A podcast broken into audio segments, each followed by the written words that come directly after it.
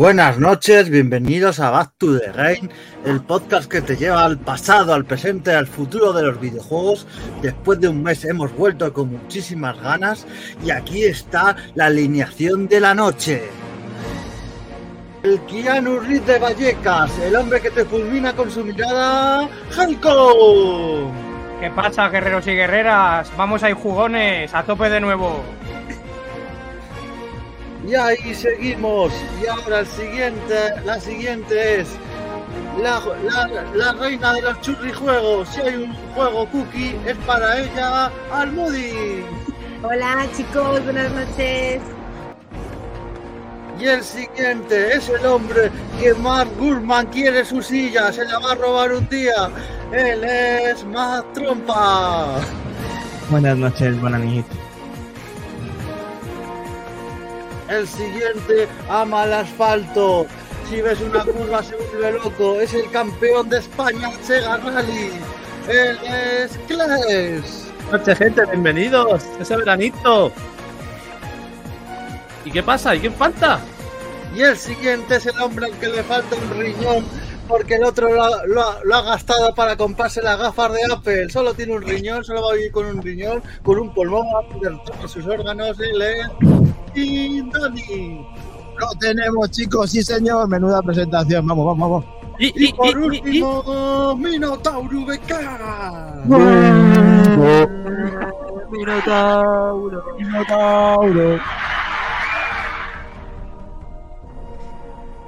Maravillosa presentación, Minotauro. Esto ya difícilmente va a ser superable. Nunca más, Maquindani, lo siento, pero Exquisito. esto hemos subido el nivel cuatro escalones de golpe. Pero exijo que Minotauro haga cada semana la presentación del programa de allá, eh. Así lo digo.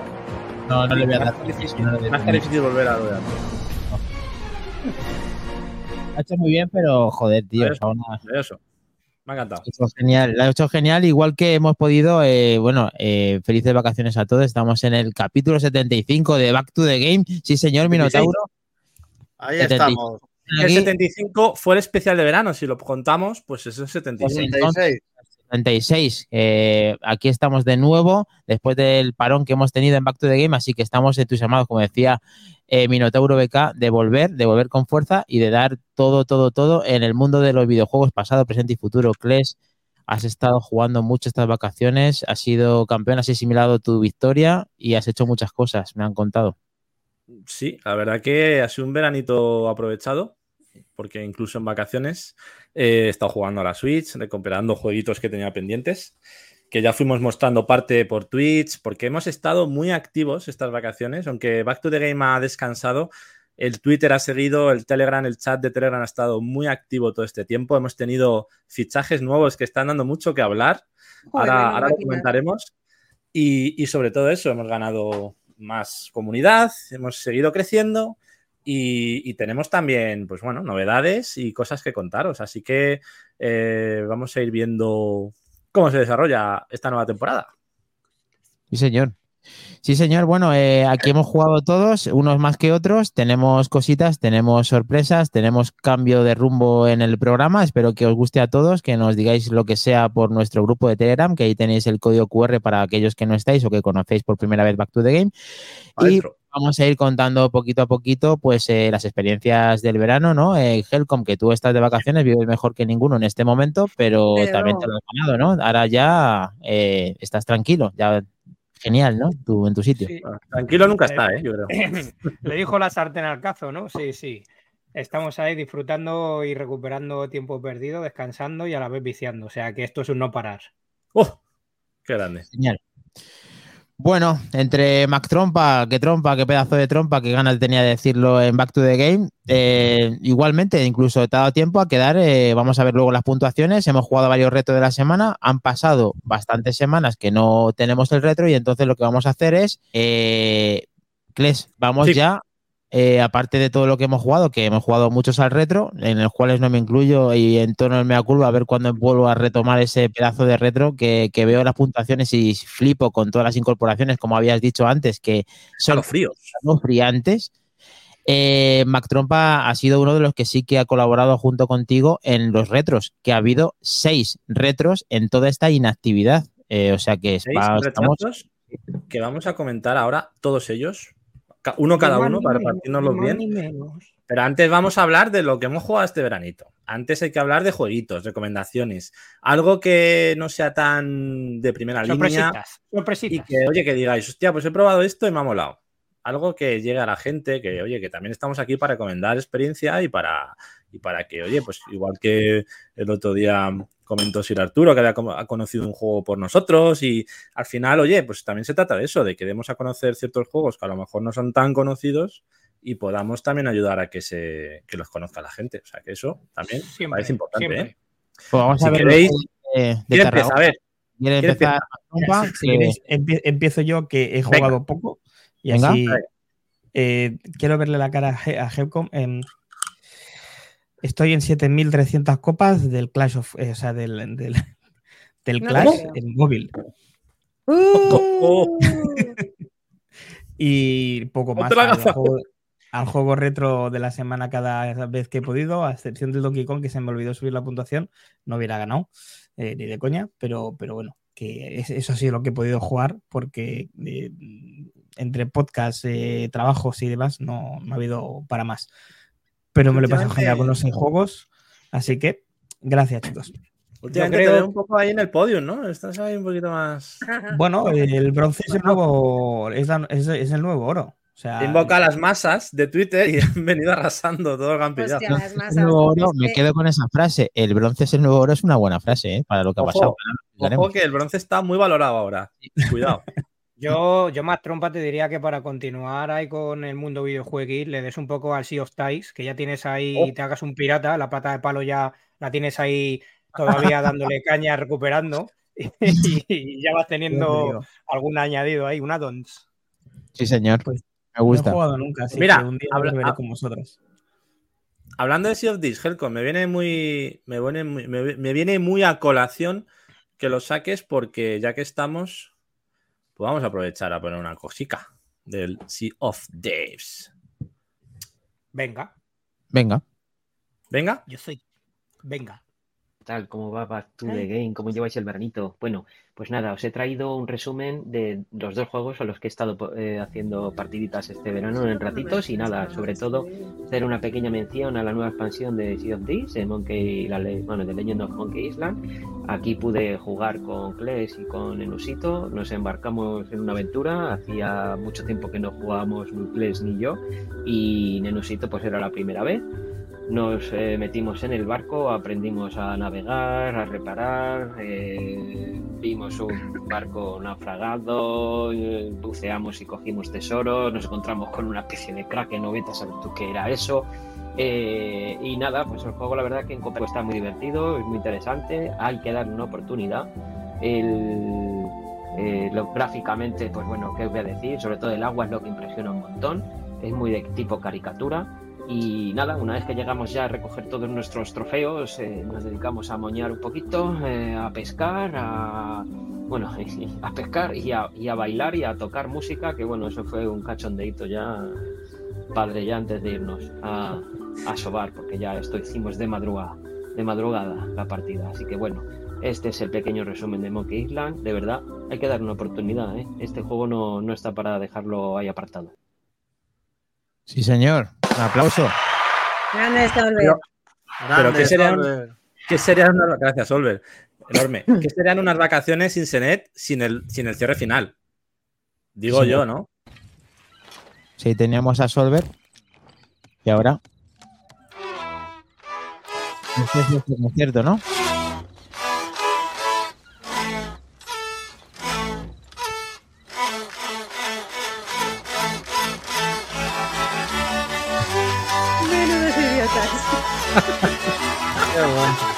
Porque aparte de este juego, hacer muchas cosas, también puedes hacer el palurdo simplemente. o sea, es así. Es el juego perfecto para el enemigo con lo que le gusta hacer el idiota los juegos. Largo la cámara ahí, tío.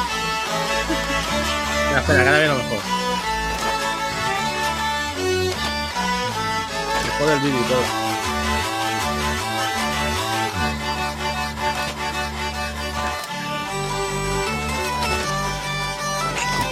Personaje. Esto me lo perdí yo. Y esto es Sea of Thieves, señores. Eh, básicamente es un buen resumen. Pero ibais hasta el culo de Grog, ¿no? Por lo que veo. Sí. Mezcla de grog, eh, pes- pesca, pirateo. Al final, pues, ¿cómo vas a acabar? Pues bailando en la playa y porque no te puedas quedar en pelotas, que si no. Hombre, Interesante el juego, me han hablado muy bien de él y esta Los es una. de Titanic. sí, sí, acabamos ahí. Sí. Oye, así ¿Habéis quiero acabar en, en- en la piscina tuya, ¿eh, Cles? Esta semana la que viene, tocando la trompeta y el, así, el acordeón. Tocando, tocando. Vale. Eh, pues. Acordeón, acordeón. Mal pensado. Aparte, aparte de esos pedazos de juegos y quedar con el usito para tocar esa orquesta de Sea of Thieves, eh, ¿qué tal? ¿Qué, qué más habéis tocado? Porque, Kles, tú no paras, macho, tú estás todo el día ahí pim pam, pim pam. Mira, he jugado tanto que os he hecho un vídeo recopilatorio porque no podía elegir solo uno. Así que he dicho, voy a poner unos cuantos. Venga. Porque si no era imposible. Uy, uy, uy, uy, veo coches por ahí, ¿cómo no? El Murto. Ahí, ahí, ahí. ¿Qué, qué juegazo el Murto. En serio. Yo creo que me quedo con este del verano porque, bueno, por supuesto, el Metal, esa magnífica presentación a la que fuimos Kelton y yo, que nos lo firmaron todo. Muy grande ese juego también porque tiene un montón de variación. El Super Buden GP de Bijuda en Switch, que lo probé también. Con, con esas carreras trepidantes arcade, bueno, arcade y no tan arcade. Por supuesto, el, Super, el Superidora también para tener un toquecito de naves. Ese juegazo de Ri- Rizzo y Loco Malito. También con la edición guay que tenemos Helcon y yo. Muy trepidante también, muy clásico. Hay un jefe final de la meta que era bastante jodidete también de pasar. Y, eso básicamente ha sido mi veranito en Cullera, el Summer of Mara también, de Chibi Studios.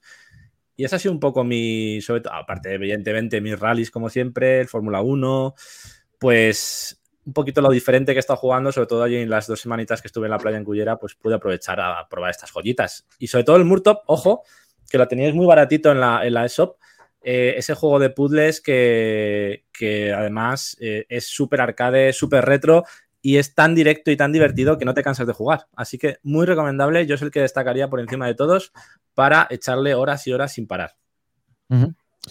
Perfecto. Adem- Además, el, el Murtop creo que también está para la Evercade y. Está, no, está en Steam y en Switch, en Evercade no. Ostras. Algo había visto, pues es, es, es carne de Hombre, Evercade, pero bueno. Sí, un- Joder, pues si está, me lo, sí. me lo pillo, ¿eh? Un Digdag, una co- bueno, una copia no, pero que recuerda mucho al Digdag, vaya, pero Ah. sí, sí, buena recopilación. Seguro que ha sido el que más le has dado en verano, pero bueno, vamos a seguir a ver qué tenemos por Bueno, ahí el resto. ratitos. Bueno, ahí el recopilatorio muy bueno, eclipsando todo con todos esos juegos eh, de, toda, de toda clase por parte de Kles, pero Almudi, nuestra gran Almudi, también ha podido jugar en el verano porque también ha estado de vacaciones. Incluso quizá ha habido alguna quedada nocturna o no te, no te incorporaste a la fiesta. No, no me incorporé porque mm, no, no hemos cuadrado. Bueno, Mm. yo voy a, he jugado poco, he jugado a tres cositas, ¿vale? Voy a poner a la primera que he jugado, que me hace mucha ilusión, jugué PC, ya sabéis que mi ordenador no es muy allá, así que por favor, sé que esta persona llegará un momento en que me lo sacará, en- espero que lo, lo saque en consola, porque exijo poder jugar a este videojuego en consola. Exige. Exiges. Bien, bien. ¡Oh! ¡Oh! ¡Oh! ¡Por Dios! Nuestro querido David, por favor, necesito este juego roteado a consola porque mm, en el ordenador se me queda todo rato a tropincones. Yo quería haber hecho un vídeo bonito y tal, pero es que todo el rato me va y se me Va queda a ahí salir, un va- poco. Moody, va a salir en consola, ya nos lo dijo. Ya, año bueno, pero viene. que lo quiero ya, me refiero a que lo Ah, quiero vale, ya, vale. que lo quiero ya en consola, que empecé no, no puedo, he jugado la demo, me lo iba a haber comprado, pero no me lo he comprado porque mi ordenador va un poco chuchurrío y no he podido gozarlo como yo quería. Así que estoy deseando jugar en cooperativo con Javi a este juego y cuando salga en consola, pues aquí una fan de- declarada eh, va a jugarlo. Y además más es que cosas. tam- la- tampoco quería hacer un gameplay porque eh, me parecía delito cortar esa musicote que sale en cada pantalla que es Brutality. Y bueno, pues básicamente este fue mi primer juego que jugué en, en las vacaciones. Estuve una tarde entera y muy bien, me gustó muchísimo. Gran juego, súper mega recomendado a todo el mundo. Sí, a ver si Vale. eh, llamamiento de David de Abazor, que también está en nuestro grupo y es un honor que también le colabore con esas puntuaciones en los juegos, que además hace muy buenas puntuaciones y Sí. que, que cuanto antes pueda tener este juego para que lo disfrutemos en todas las plataformas, para el que tenga Sí. un PC con unos recursos, que lo tenga una consola de, de la generación actual, o sea, Switch, eh, PlayStation Switch. o Xbox. Iba a caer seguro. Pero fíjate, Maquindani, que yo creo que este año vamos a volver a hablar con. Ah, sí. Sí, me da el palpito. David ya es, es parte de la familia, ya, Ya es colega, que- ya es uno tiene más. que venir, ya, efectivamente. Yo creo que va a volver este año, fíjate. Hablando Pero de churrijuegos, algo, claro. claro, hablando de churrijuegos, que No. hace mucho que no meto un churrijuego de los míos, el otro día que me dieron, me dio plantón Cles para jugar por la noche, bueno, nos dimos plantón Yo. mutuamente, yo tardé un poco más, él ya se había ido a la cama, etcétera, etcétera. Pues mm, vi esta joyita en Game Pass Esto, de 360. Es un juego, es un juego de la conozco. 360. Es como una película de cine mudo, te van así como contando historias y juegas con las muñecas Katiuska rusas. En función del el monigote donde te metas, pues tienes como distintos poderes para resolver los puzzles. Y nada, Ah. pues me pareció como muy entretenido. ¿Ves? Estás que va contoneando el culo para seducir al guarda, uno que se tira pedos en el váter, los niños que se ponen a jugar al pilla-pilla. Entonces, bueno, em- empieza siendo un monigote muy chiquitito, muy chiquitito, muy chiquitito, y te vas metiendo en cada personaje para ir avanzando en. ¿Ves? El que se tira el pedo y echa de pus a todo el mundo. Bueno, pues eso, tienes que ir como adivinando en qué personaje te tienes que meter para ir avanzando en la historia. Básicamente es un colgado que ha secuestrado a seis niños y tienes que ir salvándoles por ahí. Nada, entretenidito, un ratito. Mola, mola. Bueno, pues has conseguido que Nenusito esté descargándoselo ahora mismo y la verdad es que tenía mucha, me ha molado mucho el tráiler y como lo has explicado, así que... Ojo, de la realmente- 360 es, es que hay joyitas Mm. todavía por ahí maravillosas. Sí. Fíjate, que yo día vi Hay- el Pirates de Sid Meier's de Xbox Sí. 1 y me lo voy a descargar porque he, estado leyendo por ahí que tiene una pintaza y yo no lo jugué, claro, yo no tuve la Xbox primera y también me lo voy a también me lo voy a bajar, o sea que fíjate, fíjate dónde nos estamos yendo. este, este por juego supuesto- último- este ya juego que ha puesto al Moody último ahora mismo Sí. es de Double Fine. Si es que Double Fine, todo lo que tiene mínimo tiene, rezuma una magia ahí especial con Ron Gilbert, claro que sí. Sí. Ya ves. Y por último, mi juego último de esta semana, ya sin vacaciones, pero que nosotros hemos estado vacaciones en el podcast, pero nosotros ya currando, eh, me he cebado mucho al Diablo. Por fin he jugado yo sola al Diablo, porque por culpa de toda la banda de amigos que tengo para jugar por la noche, me habéis hecho empezar la historia 40 veces diferente, porque siempre había que empezar con un personaje diferente. Y entonces nunca he leído los diálogos, ni he visto la cinemática, ni he hecho nada. Así que ya tengo a mi nigromante con mi ejército de esqueletos y de brujos y el Goliat ese que me acompaña, voy en el nivel 20 no, voy en el nivel 25 y Toma, cebada, cebada. ¿cómo has pasado? Muy bien, muy completo. Sí, Bueno, señora. ya lo hicimos jugado por la noche. No, no, hace Mira. mucho que no jugamos. Jugamos un día los tres, tú, Nenusito y yo. Empezamos desde cero y he empezado desde cero ya cuatro veces. No quería Bueno, empezar bueno, más bueno. desde cero.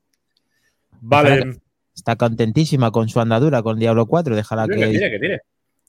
Vuela libre. VK, aparte de sus vacaciones, también ha estado jugando a la videoconsola. Quizá ha estado un poquito con la Evercade o quizá un poquito con la Steam. O, o ha sido de consola de, de- de televisión. Ha estado ahí con su última generación. ¿Cómo ha sido? Pues he estado, eh, prácticamente la he estrenado porque no había jugado casi, pero he estado jugando a la Evercade, que la tenía un poquillo abandonada, y he estado jugando al Snow Bros, a otros juegos. Es una juega que, una consola que se saca mucho partido. Y luego he estado en la Steam Deck jugando por segunda vez, porque hay que refrescar, porque se viene ya lo bueno, a Blasphemous. Lo he Ostras, jugado por segunda ¡Oh! vez. te lo has pasado todo el tiempo todo. Unas cuantas horitas ahí, ¿no, Minotauro? Es un juego que ya en su día es súper difícil, pero merece la pena. Las- la ambientación que tiene, todo es- este ambiente, si el, si el 2 es la mitad de bueno que el 1, va a merecer la pena. Qué bueno. Pero hay Muy más bueno. gente que nos quiere contar a qué ha jugado. Perfecto. Vale. Hola, muy buenas noches a todos.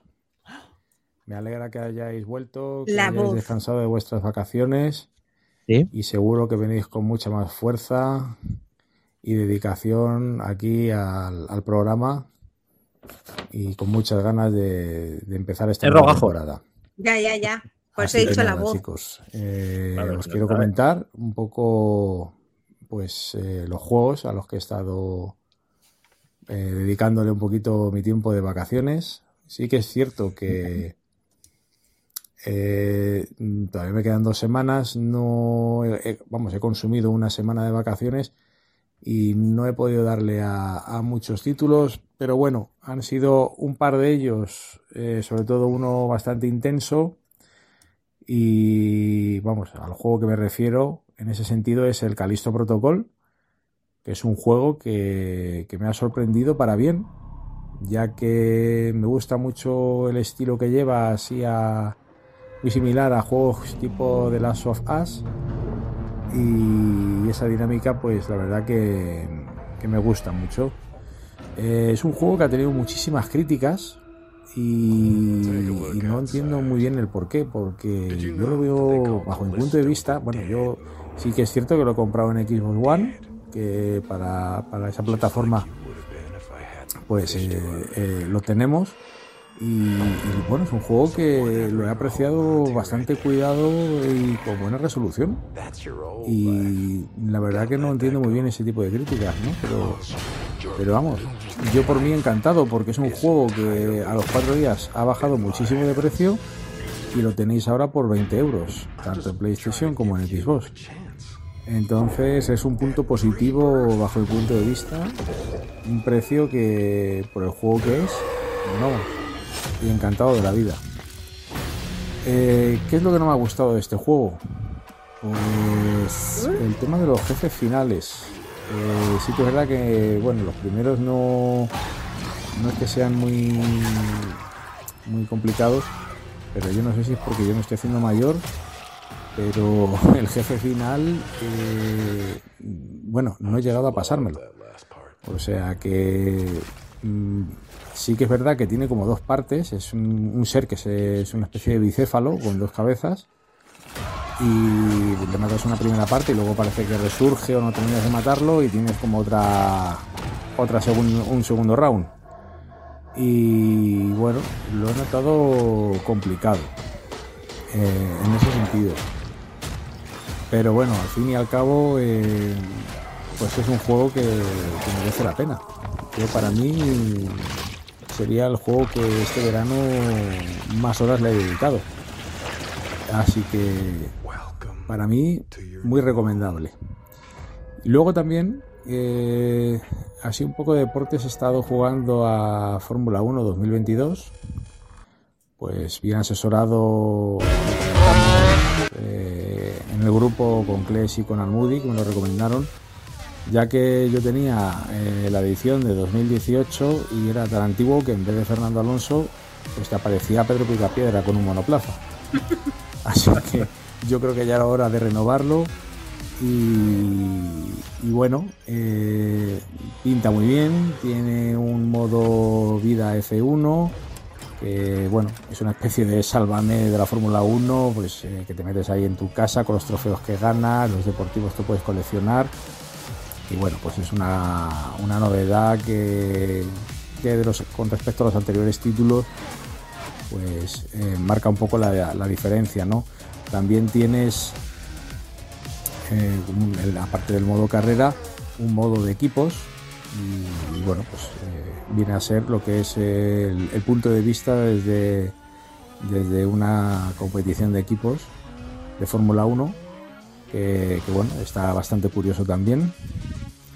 Y, bueno, eh, desde aquí ya aprovecho, Kles, y te digo que, tengo que aplicarme porque ya que has ganado el campeonato de España de Sega Rally 2, tengo que, si quiero jugar como comentamos eh, online contigo, pues si has hecho eso en tierra, macho, no quiero imaginarte lo que puedes hacer con un coche pegado al asfalto. Así que nada, vamos a ver si entreno un poquito y, y ya cogemos una partida online, ya que tiene lo que me dijiste, el crossplay y podemos jugar de diferentes plataformas. Yo sería desde PlayStation y, y nada, eh, lo probaríamos a ver qué tal, qué tal saldría.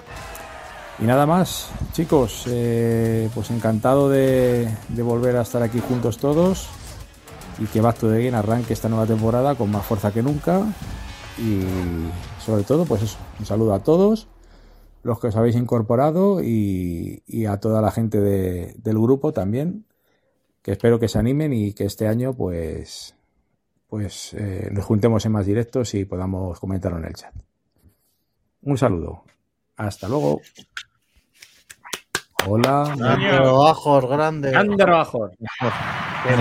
Voz. que la que el Fórmula Es 1 la no se me da tan bien como los rallies. Re- Realmente yo también tengo que practicar, porque... Pero bueno, jugaremos, jugaremos y le daremos, claro, por supuesto, cuenta con ello.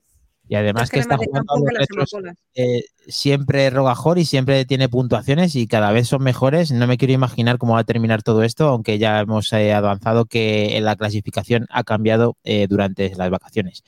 Bueno, eh, ha sido genial eh, lo que las eh, eh, colaboraciones que hemos tenido. Seguro que hay Toma, alguna gente. más, por eso eh, Sí. yo ya me, me quedo. eh, ¿Ponemos? O- Antes, si queréis decir alguno más para ir intercalando, o lo pongo directamente, lo que me digáis. Bueno, Dale. sí, sí que es verdad.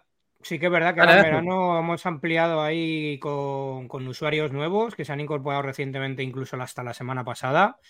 Eh, yo en verano eh, le he dado concretamente a un par de juegos, eh, aprovechando que me quedaban unos últimos momentos de exprimir el Game Pass y de hecho lo tengo que renovar para rematarlo.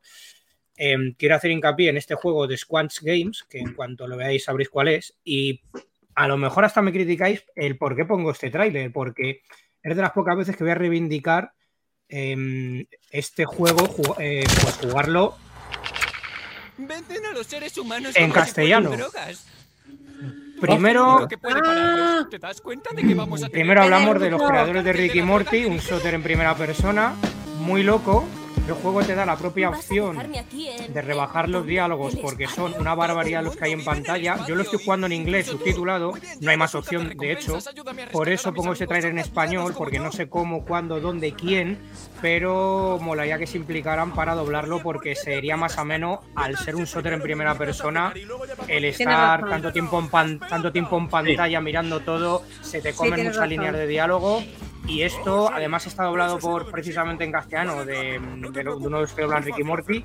Y mola mucho, mola mucho y sería la, la gui- la guinda. Es un gran juego, ha salido de tapado, sorpresivamente sin anunciar en ningún lado en PlayStation, con lo cual los usuarios de, de Sony están Ahora tardando en jugazo ya. probarlo porque está muy bien, tiene muy buenos gráficos a pesar de lo que se ve en el vídeo, eh, con una tasa de refresco en 4K muy fluida.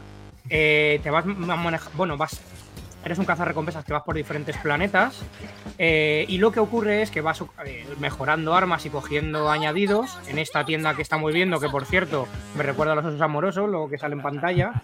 Sí. Y, mm, y es muy revisitable porque luego vas teniendo cofres en diferentes planetas que puedes volver atrás a ellos, ir, eh, ir ubicado, porque el mapa te chiva de que están por la zona, pero no dónde. Entonces, si quieres ser muy completista, este juego te permite revisitar otras áreas que ya has pasado atrás y, mm, y tenerlas, tenerlas de nuevo para, disponibles para volver. Es muy buen juego, como digo, es desternillante, las líneas de diálogo son cojonudas, el cuchillo me representa, está muy loco y está todo el rato diciendo auténticas barbaridades.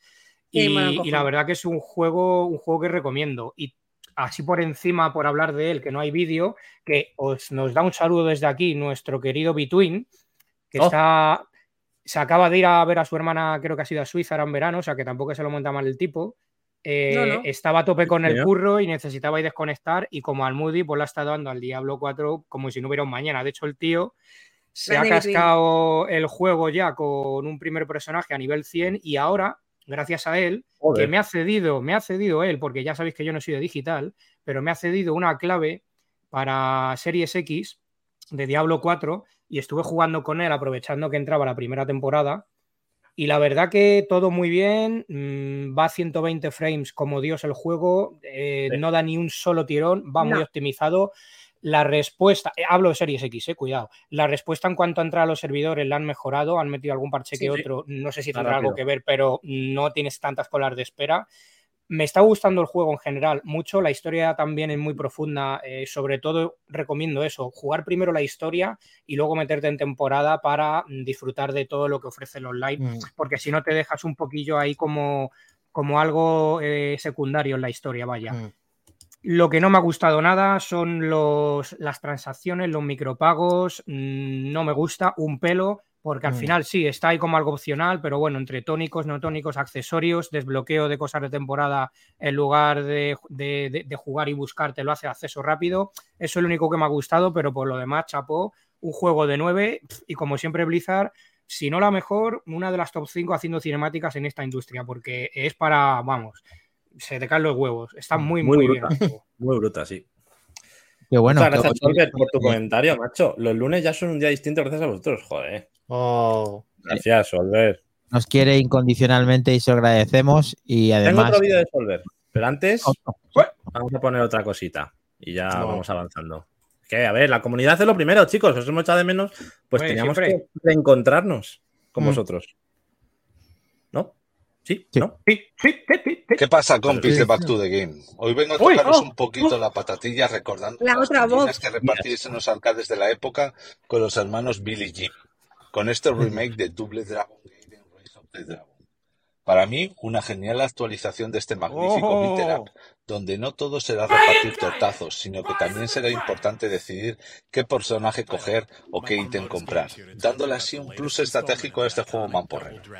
El sistema de niveles tiene su intríngulis pudiendo elegir en qué fase empezáis. El primer nivel siempre consta de una sola etapa y una pelea con el final boss. Sin embargo, las siguientes áreas las pandillas se verán reforzadas con sectores adicionales, cada uno con sus propios jefes. Así, la segunda área tiene dos sectores, mientras que las dos últimas tienen tres cada una. Además, el último nivel de las cuatro áreas tiene una versión super chetada de su jefe, que se puede volver bastante jodido para derrotarlo. El oro caído de nuestros enemigos también se puede gastar para revivir a los personajes, pero el costo, si se usa mucho, se acumula abruptamente. Entonces, tu única opción de continuar será usar las fichas que hayas conseguido, que a diferencia de un renacimiento te envía de vuelta al inicio del sector. Al morir, tu guardado se elimina y cualquier oro no gastado se convierte en fichas, que luego se pueden usar para desbloquear música, consejos, obras de arte y los jefes, para poder jugar con ellos. Antes de desbloquear estos jefes, tienes cuatro personajes con los que luchar: Billy y Jimmy Lee, Marian y el recién llegado tío Martin. Elige dos personajes que puedes cambiar a voluntad siempre que tu medidor especial esté lleno. Billy, por ejemplo, tiene ataques basados en patadas, mientras que Jimmy confía en sus puños. Si bien son los personajes más básicos para aprender, son los únicos que puedes pillar todas las armas que dejan caer nuestros enemigos.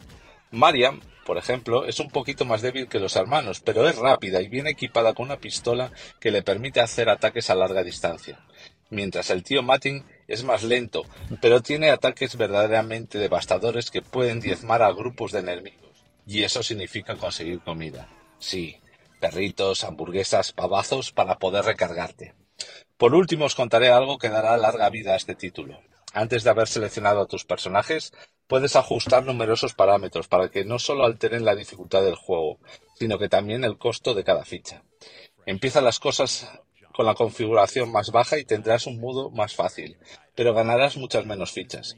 Pon todo al máximo y la dificultad será brutal, pero con unas recompensas mucho mayores. Esto significa que ninguna partida será igual. Double Dragon Gaiden es simplemente el mejor juego de Double Dragon hasta la fecha.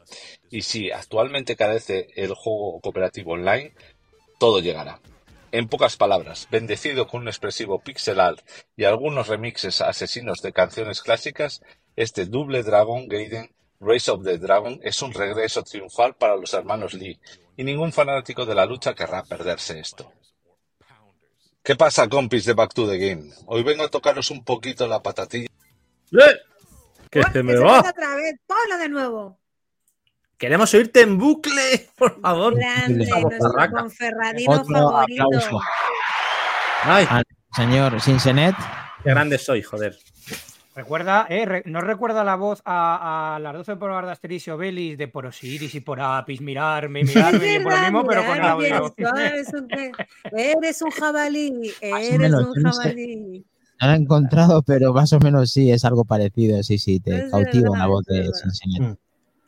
La Eh, mejor comunidad, chicos, ¿qué podemos decir? La mejor comunidad. Sí, Eh, muy grande, Sinsenet, muchas gracias, de verdad, por Yo, vuestro yo me he pasado un apoyo. poquito como Mac Trompa, que apenas he jugado, pero lo que he jugado sí que sí que me, me- vamos, eh, me da muchísima vida, que es continuar Resident Evil con el vaquilla cuando quedo con él al Resident Evil 4, que he vuelto a quedar y que seguimos jugando al Resident Evil 4 que no lo hemos pasado todavía porque eh, no tenemos tampoco tanto tiempo para vez que nos vemos para seguir eh, esa partida.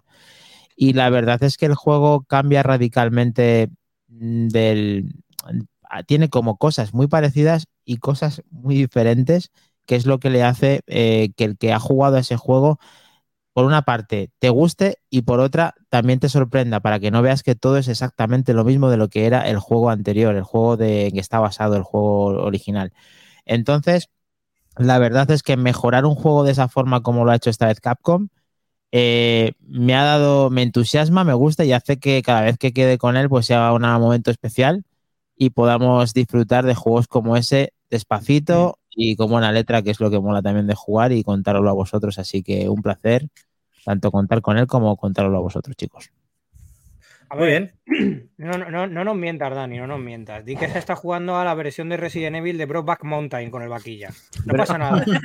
Sabía que. Sabía que... el vaquilla que tiene pinta de. empotrar bien, ¿eh? Vaquilla, ya sabes que una buena cornada siempre te puede meter, pero efectivamente. ese mote no será por nada. No, claro, eh. a ver, a ver, si es que recordar, después de una buena comida, una buena corrida. Eh, tengo que dar los toros. No. Hasta aquí vas tú de eso, eso, lo dijeron en las noticias, pobre Helcom, eso lo dijo una pava de las noticias. Mira, que ha apropiado Huelgaruru que ha entrado para oír tu chiste, macho. Pues nada, ya si queréis para terminar esta primera parte de. Me encanta eso, Maquin, Dani, te quiero. Con nuestra novedad, novedad. Pago, yo pago. Dale, Santi, dale. en vez de las para terminar esta para terminar esta primera parte de reencuentro con nuestra comunidad, pues vamos a terminar con un vídeo. Otro vídeo de Solver, que en este caso nos mandó dos jueguitos. Y ya si queréis pasamos a hablar de los juegos retro del verano. Título que he jugado, aunque he jugado a Redfall, ¿vale? Pero este es, sí que es el que quiero yo que veáis. Sería el Miss Sans, ¿vale? De Marvel un título en el que, bueno, cuando se anunció y todo, se hablaba de que era el XCOM de, de Marvel. Eh, y bueno, a mí que me gusta ese género, eh, la verdad que el XCOM no tiene nada que, ver con este título. Este título es RPG prácticamente, o sea, es un juego que sí, que, que en los combates es un, un combate por turnos en el que además eh, se combate con cartas de héroes, cada uno de ellos tiene sus cartas con sus habilidades. Y bueno, en el mini resumen este que voy a hacer, lo que estáis viendo ahora en pantalla, simplemente, bueno, que, es, es muy amplio, o sea, toca muy palos, aquí se puede personalizar de manera individual cada uno de los, de los personajes, de los héroes que vamos desbloqueando en el juego. Eh, con infinidad de colores, atuendos, etcétera, hasta la, habitación. ¿Puedo preguntarte eh, algo? digo que no, tiene muchísimas líneas de diálogo, tienes que eh, interactuar con todos los, los, héroes con los que juegas, porque en el juego tienes que subir niveles de amistad, que también influye, o sea, es súper amplio, tiene, tiene muchísimo contenido, muchísimo, muchísimo. Y nada, pues sobre todo reseñable todas las cinemáticas que tiene son espectaculares. Cómo está hecho el, juego, los dibujos del juego, mm, los personajes. Eh, a quien le guste todo el universo Marvel es, es brutal. Eh, y nada, y sobre todo, pues luego la, gracia de tener tu, digamos, tu personaje, crearte tu equipo, ir subiéndolos de nivel, creando amistad entre ellos. Eh, bueno, como esto es súper corto y en dos minutos es imposible hablar de este, de este juego, lo que sí os. Nada, os emplazo a que en breve, si quiere el, el staff, os hago un bueno, un resumen más ampliado, detallado de de lo que llevo hasta ahora. Con el juego, eh, más de 60 horas ya le he echado. Y, veréis los detalles de pues de primera persona bueno pues al final pues no es lo mismo ver un vídeo de YouTube de alguien que no conoces ¿no? que alguien que más o menos pues ya o, has oído hablar de él o, si le conocéis o, os da una opinión personal bueno distinta a la que estáis habituados. Así que bueno que chicos os lo voy propagando si os parece bien Y cuando lo tenga, un huequito en el, en el programa, cinco minutillos, más o menos, más bien más, ¿no? Y, y nada, que sigáis con el verano pasándolo estupendamente. Bueno, un abrazote a todos. Un abrazo, Solver. ¿Sabes? ¿Sabes que cuando me enseñó este vídeo Solver, el otro día en el trabajo, me acordé de ti mucho, Kles, porque dije, ¡uh! ¡Cuánta tontería para crear personaje con lo que le gusta esto a Pues fíjate, Vidalin! no, fíjate que no me llaman nada la atención este juego. Me gustaban los XCOM, me gustaban los juegos de estrategias por turnos, pero no sé si es por el rollo Marvel que no me acaba de atrapar o qué, pero no, no, o sea, entiendo por qué le gusta a Solver y que será un juego distinto y, y muy disfrutable, pero no, tiene algo que no me atrae. Bueno, Bueno, pero, vamos, pero está muy bien. Está en la comunidad y la esencia Back to the Game. No nos casamos sí. con nadie. eh, hay diferentes tipos de análisis y opiniones. Al final es una cosa más neutral que podamos tener de forma externa y, como bien ha dicho Solver, de gente que ya nos vamos conociendo y Mm. nos vamos a fiar más en ese tipo de análisis o de Exacto. opiniones, mejor dicho, que de cualquier otro lado. Y eso es lo que eh, parte de nosotros somos así, en general, vaya. Oh, yeah. Pero es que a Oh, yeah. ha dado mucho que contarnos y seguramente que más adelante nos lo va a exprimir eh, para que todos disfrutemos de su gran análisis que cuando se pone, se pone con todas las letras. Ya te Eh, digo. Creo que hemos dicho todos a qué hemos jugado y a no ser que tengamos una sorpresa eh, más, podemos incluso hasta empezar con todos aquellos retros que hemos que ha habido durante este verano. Sí, porque ese es uno de los cambios que va a haber esta temporada, que vamos a girar la rueda del tiempo para ir primero al pasado y disfrutar de esos juegos que estamos volviendo a, a- a jugar ahora y hablar también de esos ganadores de todas estas semanas que ha habido durante el verano. Así que cuando quieras, cuando queráis, nos Nos vamos, vamos. al pasado. Pues vámonos, ya. ¿Vamos? Juega.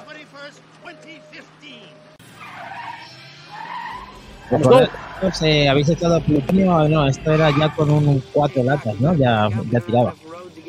Ahí, ahí, con cuatro latas ya tiraba, ahí, ahí, eso es.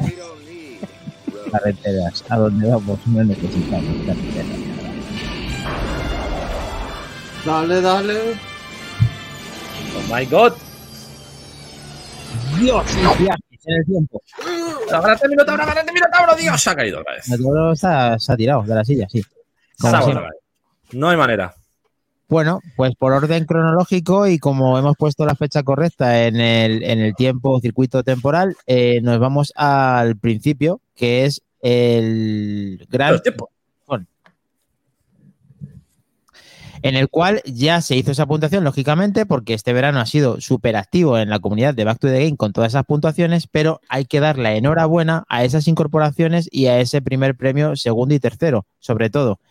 En el primer, en la- vamos, ahí Greg se dejó ver, como estáis viendo, pero hay que dar eh, la enhorabuena a Sinsenet porque con 59.000 puntos ganó el ranking individual del juego retro de la semana del Donkey Kong Arcade Classic que vamos a hablar ahora mismo. Segunda, eh, Greg muy cerquita con 54 54.100 y Helcom con 30 y- 30.000 puntos justos. Luego ya en la parte más abajo del podio, Kles 22.700, Robajor 19.700, Héroe 14.300, Almudi 11.000 y Kelly Roga 7.650 puntos. Muchísimas gracias a todos y sobre todo a Sinsenet por esa puntuación. Esto, uno de los juegos de la temporada del verano hasta aquí más jodidos y complicados, ¿eh? También. Sí, eh, qué desesperación de juego, macho. Este Por juego Dios. es que data de muy, muy, muy atrás, Helcom. Ahora vamos a contarlo un poquito en profundidad, como siempre hacemos en Back to the Game con cada juego que jugamos. Y es el turno eh, de Almudi que le ha entusiasmado eh, contarnos qué se trae entre manos Donkey Kong Arcade Classic Series en esta versión. Pues muy bien. Bueno, pues primero deciros que dentro de dos días, o sea, exactamente el 9 de julio, es el cumpleaños de nuestro querido mono, porque fue el año que se estrenó el videojuego, 9 de julio de 1981. Así que Ay, siento deciros que eh, ya, ah, perdón, estamos en agosto. Uf, bueno, pues el 9 de julio. La máquina del tiempo. ¿Se dará cuenta Julio. o no se dará cuenta? Las latas, las latas. Que sea el modo y que hemos viajado a Julio, que sí, que sí. A ver, muy entiendo que quieras volver a tus vacaciones, es algo lógico y normal. Yo bueno, también. pues el 9 de julio de 1981 se estrenó Hace un tiempo fue tu cumple. hace tiempo allá. Bueno, pues eh, hace mm, no- un mes fue el cumpleaños de este señor y siento deciros que nos vamos a echar como 200 años encima porque han pasado 42 añazos desde su, eh, desde su estreno. Bueno, que, que sepáis que me he dedicado a esto muy en serio y he buscado un montón de fricadas del videojuego, ¿vale? Mogollón de chuminadas. Bueno, eh, primero fue el debut de Shigeru Miyamoto como director, eh, que ya sabemos quién es, que es como el papuchi de los videojuegos modernos, el gran creador. Y bueno, ya sabéis que... bueno, ¿Qué? ¿De qué te ríes? Me encanta esa denominación. Lo de Papuchi, sí, es Papuchi en los videojuegos modernos. Así que bueno, como buenos gamers y frikis que somos, pues ya sabemos que es el creador también de Mario, Zelda, Pikmin, Star Fox y nada. Ah, y además, como dato, en nuestro país en el año 2012 le dimos el premio Príncipe de Asturias de Comunicación y Humanidades. En fin, otro dato curioso de este señor. En 1977 consiguió entrar en Nintendo porque su padre era amigui del presidente que había en ese momento en la compañía. Así que bueno, pues entró un poco de enchufe, pero bendito enchufe. Y bueno, pues nada, al lío con este señor. El, con Donkey Kong. Eh, Nintendo lo que intentó fue que como le iba un poco regular en Estados Unidos y Taito le estaba comiendo un poco la tostada, se dio cuenta que tenían que sacar como un videojuego que vendieran como mucho más a saco, ¿vale? Lo intentaron con uno así un poco galáctico que les fue un poco mal y bueno, pues dijeron, venga, que hay que espabilarse y crear algo nuevo. Y así empezó el proyecto Donkey Kong, que en un principio, pues si no sabíais, iba a ser un juego de Popeye, ya que Nintendo tenía los derechos para poder comerciar algunos de esos algunos productos de este personaje como las barajas de cartas. Y además era una época en la que estaba como muy brillante Popeye porque eh, iba a salir una película que había grabado Robbie Williams y bueno, pues estaba como muy de moda. Eh, la temática, pues prácticamente igual que el juego que conocemos hoy en día. Popeye tenía que ir a salvar a su enamorada Olivia, que había sido secuestrada por Brutus, como pasaban todos los cómics de este personaje. Al final, ¿qué pasó? Pues que no se pudo realizar por problemas de licencia, pero más adelante se encontraron unos documentos de la de llevar al videojuego decidieron eh, y que iban a quedar un poco mal, pues decidieron como empezar desde cero unos personajes totalmente nuevos. Pero bueno, él como usó un poco esto de excusa, pero luego sacó un juego de Game Watch, estas mm, consolas chiquititas de Popeye, pero bueno, por lo que sea, era complicado llevarlo al, al tema arcade. Así que nada, eh, siguen adelante con el proyecto, con personajes inventados de cero, y así mm, pues crearon a Jumpman, que es el futuro Mario, que en este momento era carpintero. Luego tenía a la Churri, que se llamaba Lady, pero que por lo que sea la cambiaron el nombre, estuvo una crisis de identidad o lo que sea, y pasó a llamarse Pauline. Y la pobre no va a evolucionar a Peach, o sea, no es como Jumping que evoluciona a Mario, no. Esta ya pues acabó aquí su carrera de novia de Mario y pues es lo que hay. Y el pobre villano, que es Donkey Kong, que en realidad era la mascota de Jumpman, y por X motivo pues decide secuestrar a esta pobre mujer. Bueno, pasa a llamarse... Ah, por cierto, llama, pasó a llamarse Mario porque se parecía al señor que les alquilaba los trasteros en Estados Unidos donde guardaban las, las máquinas recreativas, los de Nintendo, que se llamaba Mario Segale. No sé, me ha hecho mucha gracia. Y nada, al pobre le metieron un bigote para poder separar la nariz de la boca de forma fácil y así ahorrarse como unos píxeles. Eh, luego, la ropa, pues a Mario, es que no me apetece llamarle Jamman, no me pega este nombre. A Mario le pusieron el peto, porque era como el uniforme oficial de los carpinteros, y además así consiguieron que se diferenciara mejor el movimiento de los bracitos mientras saltaba y corría. Y luego, que además esos colores que lleva, pues es también un poco para destacar, destacar sobre el, fondo negro. ¿Por qué se llama Donkey Kong? Pues porque se hicieron un poco el lío con el Larus del momento diccionario Y Miyamoto tenía, sí, Miyamoto tenía su personaje claro, que era un gorila estúpido. Se puso a buscar y encontró la palabra donkey, que no solo es burro, sino que en ese Google Translate de la época, pues también decía que era una persona estúpida. Así que de ahí, pues donkey. Y con, pues porque tampoco, yo qué sé, en Japón es una palabra que se asocia a los gorilas. Vamos, que King Kong, pues tampoco hay que ser lumbreras, la verdad. Y nada, eh, conclusión, para sacarnos los dineros en las recreativas estudiaron cuál era la clave perfecta. Y lo primero que se dieron cuenta es que el juego tenía que ser fácil de entender. Pues eso, que te viene un barrio a la cara, pues lo saltas. Y... Y luego la meta, pues el final, que también es claro, pues que es salvar a la pobre chica. Y encima, si la palmas, pues que te culpes a ti por tu torpeza y no porque el juego es un cabrón que te complica la vida. A nivel de desarrollo, pues el juego tardó de 4 a 5 meses en crearse con los diseños de Miyamoto. Y Nintendo encargó a la desarrolladora que tenía que meter el juego de Donkey Kong en esas recreativas que tenían almacenadas en el almacén del tal Mario Este, que era un juego con una placa base que se llamaba Radar Scope, que estaba creando polvo, pues eso, los almacenes. Total, que a nivel técnico la pantalla iba a pasar en modo scroll, de esto de que va de arriba, de abajo para arriba. Pero como lo tenía que meter en esas placas bases y no se podía, pues hicieron como cuatro pantallas diferentes.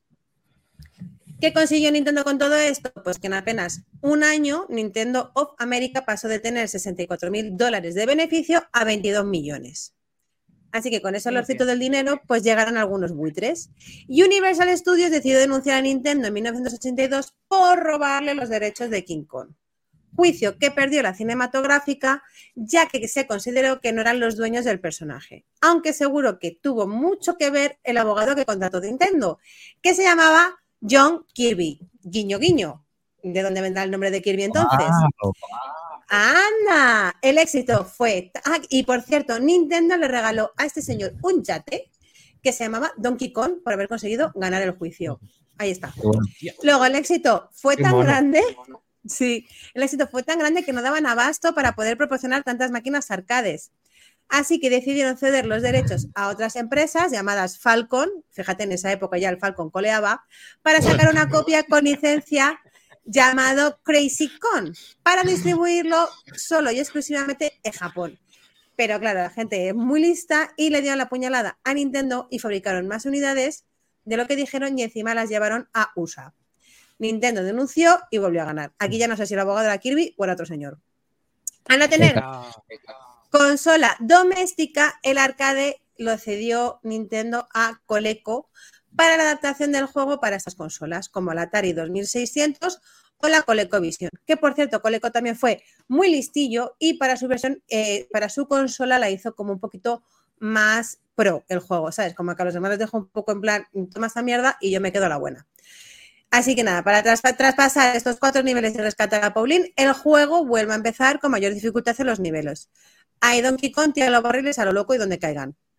Por eso hace que en la pantalla 22 haya un glitch y que no te dé tiempo a pasártela porque con el tiempo que te dan, pues no es posible, es un poco locura.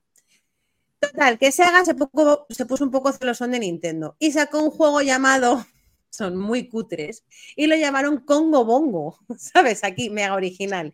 Y en vez de barriles, lanzaba cocos y cambiamos al carpintero por un explorador. Veamos que el juego es exactamente igual.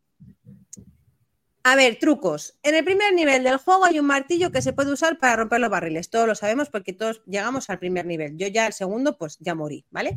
Si usas el martillo justo cuando el barril cae por la escalera más cercana a Donkey Kong se puede conseguir una puntuación extra de 300 puntacos.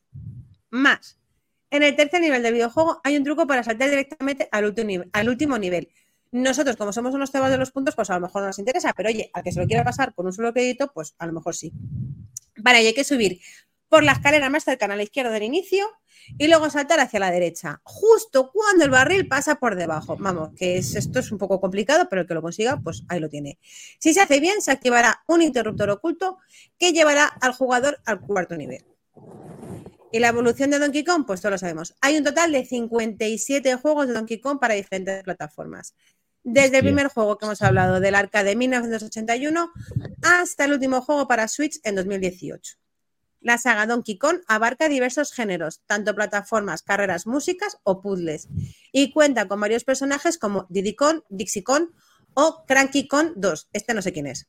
Algunos de los juegos más famosos de la saga son Donkey Kong Country, Donkey Kong 64 o Donkey Kong Country Tropical Freeze 12. Y hasta aquí mi explicación sobre el Donkey Kong. ¡Madre mía! Bueno, pues Ole, ole. eh, bastante rompedor al Moody eh, porque he escogido un juego que tiene mucha historia, que nos ha encantado, que nos lo has contado genial y que hemos disfrutado de que un juego de tan antiguo tenga tantos secretos y a la vez que incluso en nombres hasta un abogado que no quería yo pensar cómo se debe de comer las cosas, porque algo tenía que comer, tenía que ser una aspiradora, porque, porque algo tenía que haber con Pues, Kirby. Efectivamente, efectivamente, al final el juego de Kirby lo pusieron en honor a este señor que les hizo ganar, pues, oye, eh, quieras que no. O sea, al final el juego iba a ser Hasta. Popeye. O sea, es- aquí lo he resumido un poco, pero lo voy a resumir más rápido. El juego iba a ser el de Popeye, porque tenían los derechos. Y dijeron, venga, Popeye es muy divertido, no lo entiendo, a mí me pareció un coñazo toda la vida comiendo espinacas que mi madre me obligaba a comerlas por culpa de ese señor. Y No, decían, ¿eh? juego muy divertido. Y la temática era sobre un capítulo de Popeye en el que están eh, corriendo Brutus, Olivia y Popeye por unas vigas. Y entonces ahí es cuando Miyamoto dijo, oh, boom, idea, pues un edificio que se está construyendo. Y cambió los personajes. Brutus era Donkey Kong, Popeye era el Mario este falso y Olivia era esta pobre desgraciada que no vuelve a salir hasta el último Mario Odyssey que sale ahí canturreando de nuevo.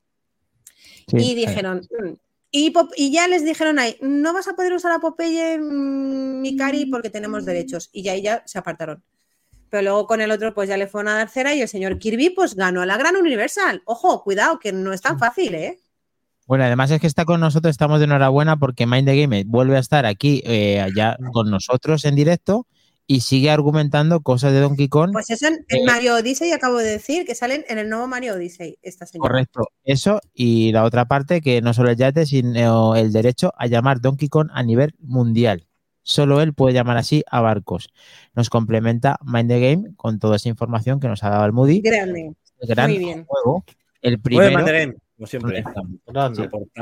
A consolas, eh, esta gente que he dicho antes, que no me acuerdo del nombre.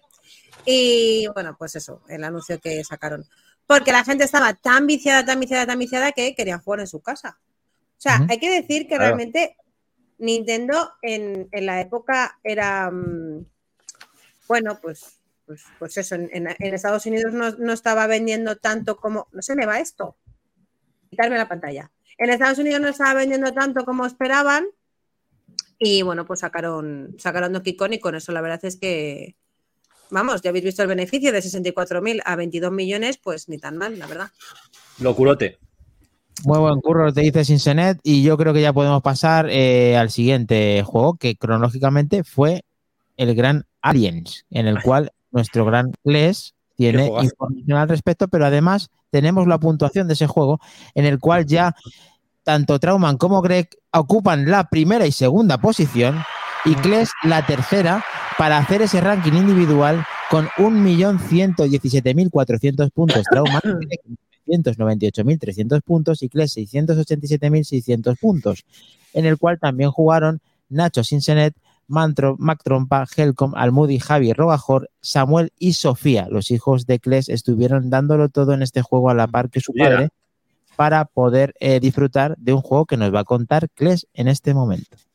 Fíjate que me pasé el juego una vez y media, llegué a la mitad y sufriendo como un capullo. Y es que no hubo manera de pillar a esta gente, macho. O sea, si no les pillen ese que, que eche el resto, ya me temo que va a estar muy complicado. Pero bueno, yo es un juego que disfruté mucho porque no lo había jugado de pequeño. Y la verdad es que tiene cosas muy interesantes porque es un poco distinto a lo que estábamos acostumbrados, sobre todo en esa época. Y, y básicamente, pues eh, este, este juego está basado, eh, es de Konami de 1990, con ese pedazo de música de intro. Y está basado en la segunda película de James Cameron, de esa saga de Alien, tan famosa en los, en los 80 y 90, concretamente la película de 1986. Y en esa época, pues Konami tenía un montón de éxitos, ¿no? De juegos tales como Tortuga Ninja, Los Simpsons, pues Asterix, un montón de sagas que, pues por aquella época también eran, era muy famoso, era muy socorrido utilizar juegos basados en, sagas o en, o en películas o en, digamos, eh, personajes conocidos, ¿no?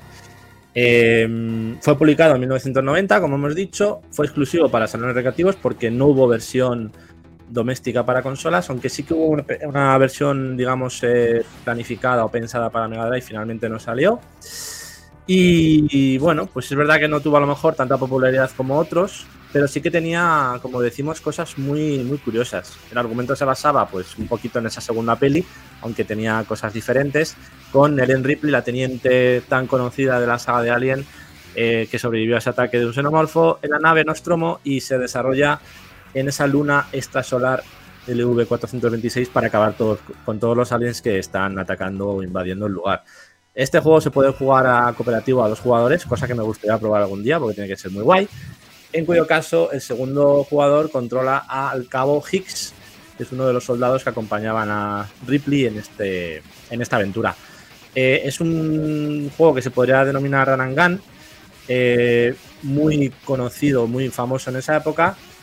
Eh, la diferencia es que en este caso, en vez de ser un 2D, como a lo mejor otros juegos como Contra o Robocop, era más 2,5D teniendo diferentes planos o profundidades, lo cual era más habitual en el género de beat'em up de todos contra el barrio que en este. Pero sí que lo, lo implementaron y la verdad es que le da bastante variedad y profundidad al gameplay. Eh, los protagonistas, eh, pues hay dos formas de disparar. Puedes disparar de pie mientras te mueves y te puedes mover más rápidamente, o agachado, en, en cuyo caso te, quieres, te tienes que quedar quieto o avanzar muy lento para dañar a pequeñas criaturas que van por el suelo y que no puedes matar de otra forma, lo cual siempre hace que tengas que estar atento a esas dos alturas para poder eliminar a todos los enemigos a tiempo. Eh, también en algunas partes del juego tenemos otro tipo de fases, como son esas fases que son ahí sí que en 2D clásico, como la parte del ascensor donde tenemos que disparar en las tres direcciones, hacia los lados y arriba, cuando nos salen enemigos encima del ascensor, y luego otras partes en las que vamos por unos túneles o unos conductos de ventilación donde nos aparece un radar con los enemigos por donde van a aparecer o por donde están saliendo, para poder eliminarlos también a tiempo. Y luego también hay un par de fases donde vamos en un vehículo y la perspectiva cambia a como si fuera un shooter en tercera persona sobre raíles, donde, como estamos viendo ahora, donde tenemos que ir eliminando también a tiempo esos aliens que van apareciendo para que no nos coman el coche, no se nos estampen y nos quiten, nos quiten salud. Eh, el arma que solemos utilizar principalmente es la M56, una ametralladora pesada con la que podemos reventar todo lo que se mueve y es con la que empezamos cada vez que perdemos eh, una vida. Luego podemos ir, podemos ir encontrando algunos power-ups con diferentes armas, como un lanzallamas, un lanzamisiles y un arma láser que dispara en tres direcciones, útil para, para zonas con muchos enemigos. podemos recoger bombas que podemos utilizar también en diferentes situaciones, carne que nos recupera salud y vidas extra. Eh, también hay unas partes del juego donde podemos coger el famoso robot se monta cargas para dar unas leches color ganchos con, convirtiéndose más en un juego casi de lucha beat'em up que, que en un shooter. Y, y, la verdad que también son esas partes bastante interesantes porque lo hacen un poquito diferente. Mm, muchos tipos de enemigos, muchos tipos de xenomorfos, hay soldados infectados, aliens que vuelan, aliens pequeñitos que te, se lanzan a la cara, muchos tipos de jefes que son bastante exigentes la mayoría de ellos. Al final de cada nivel tenemos un jefe que nos pondrán a prueba con rápidos y poderosos ataques que te quitan la vida, te la drenan, que da gusto escenarios, pues a pesar de transcurrir todo en esta luna o en este complejo que hay allí, eh, es bastante variado porque podemos ir, eh, bueno, vamos por diferentes túneles, ascensores, inundaciones, zonas más, eh, pues como la, guarida, digamos, de los, de los aliens y va, va, bastante, es bastante variado dentro de, dentro de eso.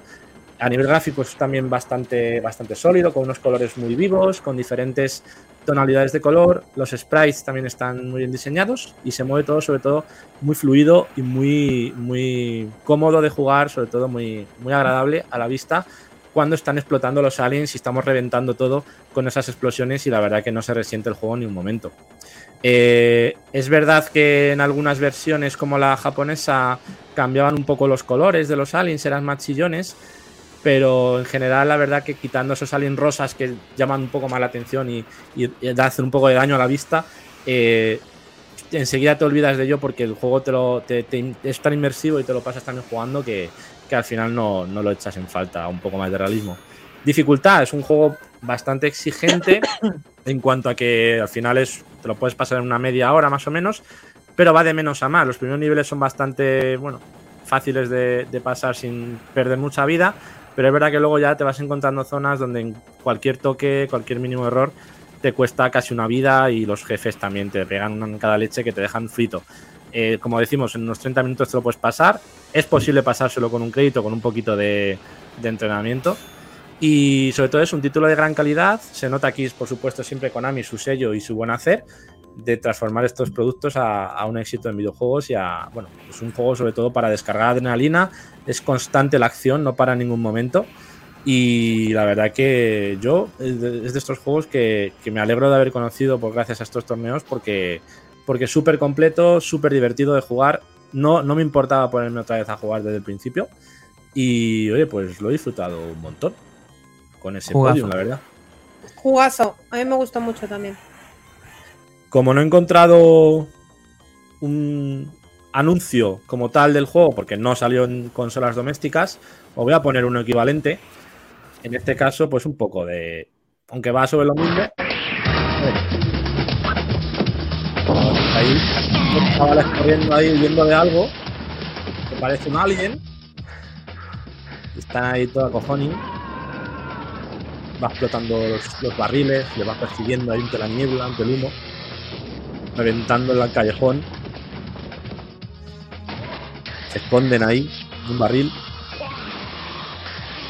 Ya les ha pillado, les ha pillado.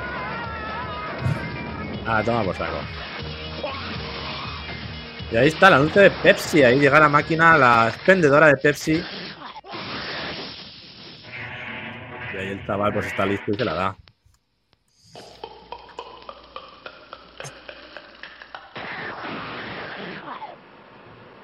Un besito, un besito. A ver, a ver. Agradecimiento, agradecimiento del alien. Pues eso, anuncio de Pepsi con la peli de Alien. Ya que no teníamos la del juego, pues oye, regalito de Bien, anuncio relacionado. Y nada, sobre todo eso, curios- la curiosidad.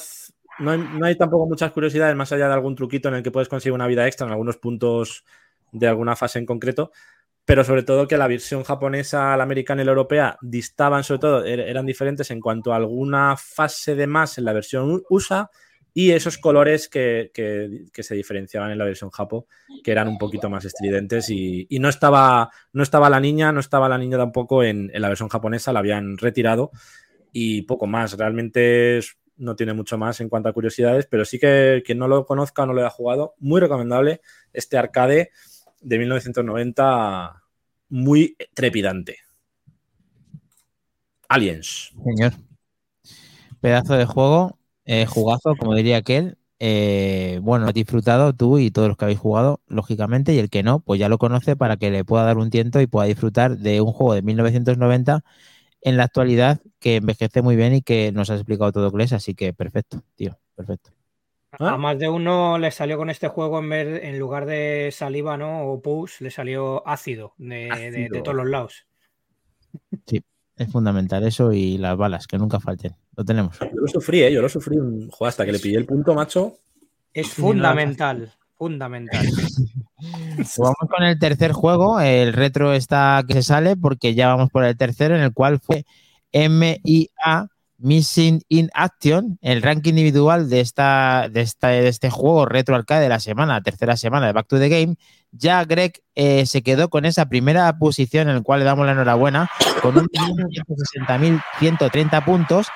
Trauman con 1.075.770 puntos y Mac Trompa, tercera posición, el nuevo oro, dicho por él mismo, 616.850 puntos, 850 puntos, pero también jugaron muchos más, que es Nacho, Sinsenet, 150.890 puntos. Esta Pues semana fue.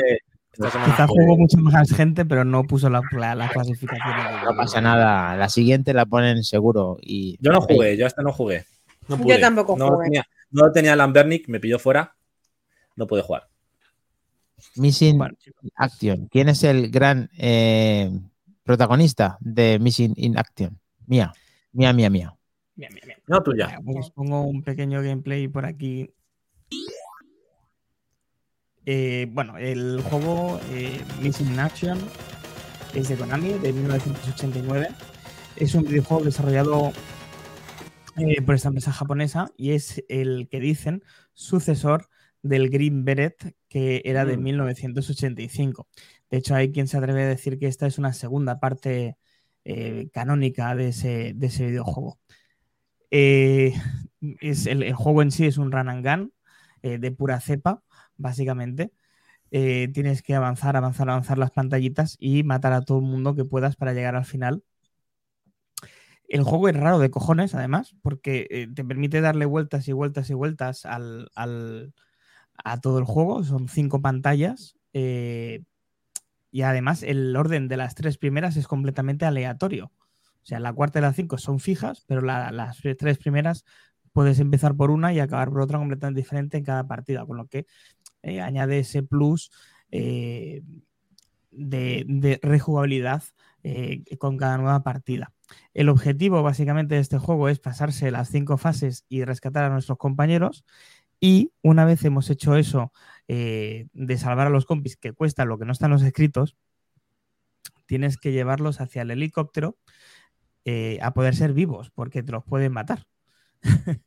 y entonces, pues nada, te dan la enhorabuena y empiezas otra vez esa nueva vuelta. Eh, durante el juego, pues puedes escoger entre cinco armas, el cuchillo, que es la que viene de origen, puedes eh, coger también un, un lanzallamas, una granada, una ametralladora y un bazooka. Y puedes ir cambiando de armas entre ellas, dependiendo cómo a ti te vaya mejor.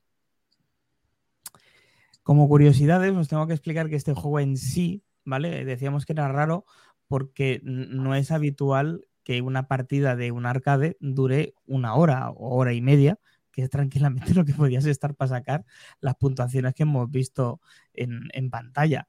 Eh, de hecho, los juegos arcade se hacían para soplarnos las moneditas de 25 pesetas eh, cada poco tiempo, no para estar ahí in eternum. Pero bueno, eh, pues la gente de Konami era así y, y ya está, ¿qué se le va a hacer? Mejor, ¿no? Podían Sí, disfrutar de este juego, aunque fuera muy raro. pero bueno, tampoco. Pero bien, sea como sea. eh, he tenido el gusto de hablar con Greg, que fue el ganador de, de videojuegos retro de la semana. Sí. Y le he comentado, dice, oye, tío, pero tú cómo hiciste para conseguir tal puntuación. Dice, no, no, dice, a ver, yo como tal no hay. Lo que pasa es que yo estaba ahí matando a gente hasta el día del juicio final, hasta que me salía la alarma de o avanzas o te mato, y entonces, claro, avanzaba. Eh, eh, era la gran explicación. Muy buena explicación.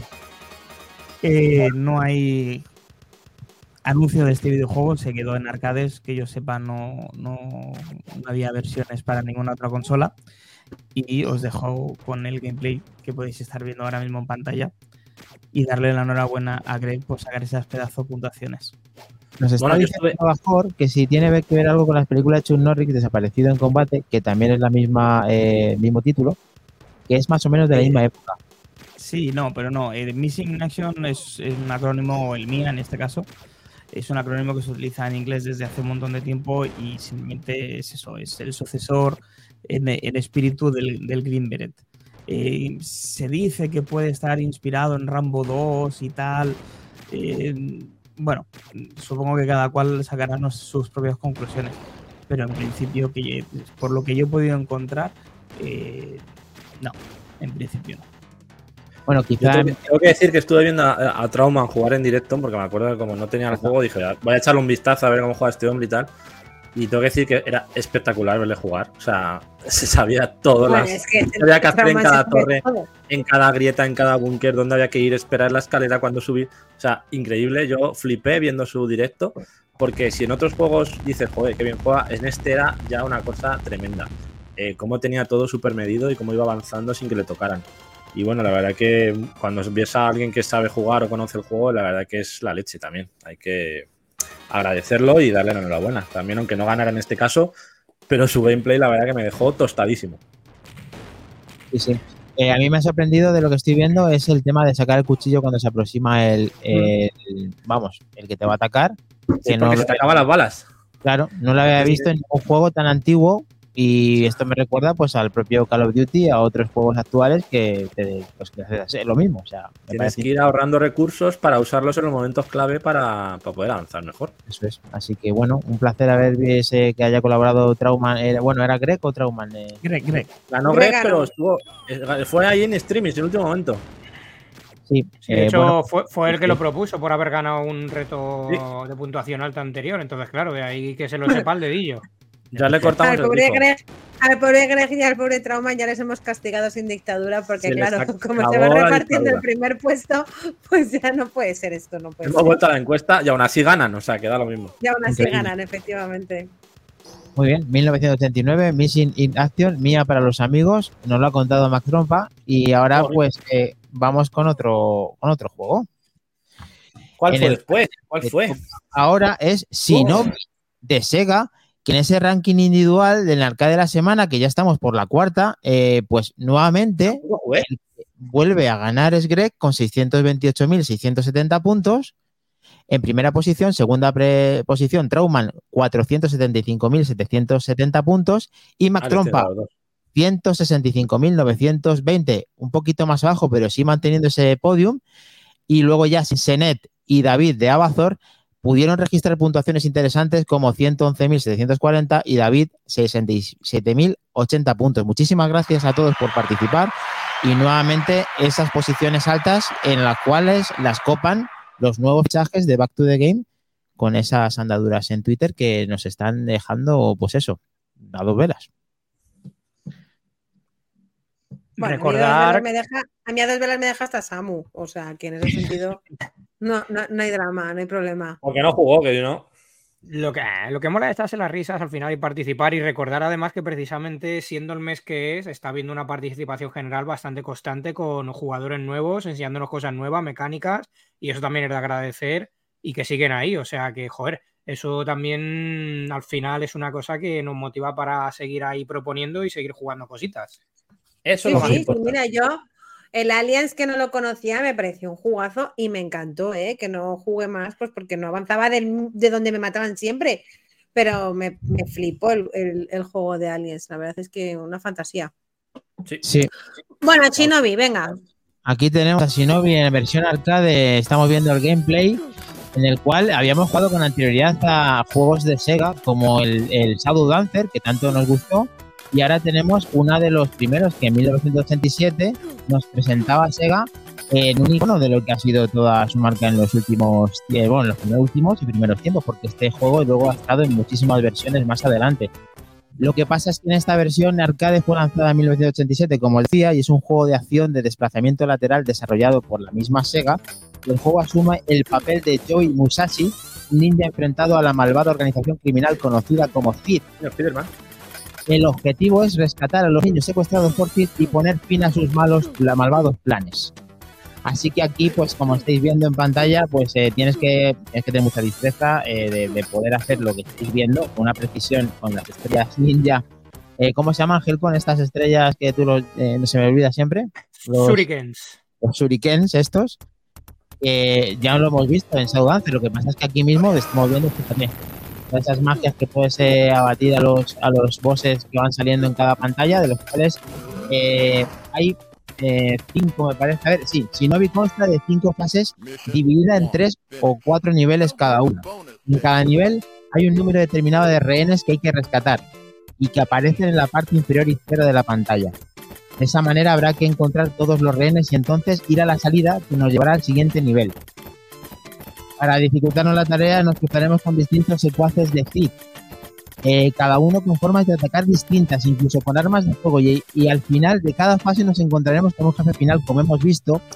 Y después de esa fase final hay una fase bonus, que es la que estamos viendo en pantalla, donde demostraremos nuestra habilidad lanzando estrellas ninjas, los shurikens que decía Helcom. Y podremos conseguir vidas extras en la quinta fase. No era posible continuar las partidas y perderemos todas las vidas, lógicamente. Así que bueno, este juego, eh, luego, como todos sabemos, eh, estamos viéndolo en arcade, que podían disfrutar los que se dejaban los cuartos en las maquinitas. Pero esto está basado en un Sega el System 16, que lógicamente ahora solamente podemos emularlo o verlo pues como estaba en la máquina de arcade. Y hemos podido disfrutar de este juego en el cual nuevamente las nuevas incorporaciones, como citaba, han sacado el máximo jugo a este pedazo de juego de la marca Sega. Es una pasada.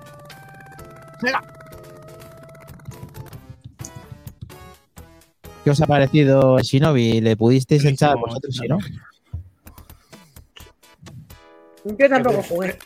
No, yo no jugué, además es que no me apeteció. O sea, fue. La anterior no pude, por el, no, no tenía el juego, pero aquí fue porque no estaba. Los, este tiene muchísimos, eh, tiene muchos guiños. O sea, yo veo los rehenes se parecen muchos a los de Michael Jackson. Eh, los, ninjas, lógicamente, luego evolucionan y se ven muy parecidos a lo que conocía yo como Shadow Dancer. Eh, este juego, cuando te aproximas a él, puedes lanzarle con la katana, te lo llevas por delante. Y luego, pues es que es frenético. Es, es un juego con una banda sonora muy, muy guapa, como casi todos los juegos que tiene Sega y de aquel entonces y la verdad es que pues imagino que muchos han podido disfrutar de este juego y el que no lo conociera pues ya lo puede hacer ahora sin puntuaciones pero bueno el escalón que han dejado Greg y Trauman es muy alto y ahora vamos con los comerciales con los de la- lo que salía en la televisión relacionado con Shinobi lógicamente no podemos eh, no podemos mostrar lo que supuso este juego de arcade pero sí salieron muchos juegos eh, relacionados. Uno de ellos fue Master System y otro, pues, una consola exclusiva de Sega con Shinobi. Así que vamos a disfrutar de aquellos eh, maravillosos años, si os parece. Some people will do anything to take their favorite video games Oh, yeah. everywhere they go. But now Tiger gives you all the fun and excitement of your favorite arcade game in the palm of your hand.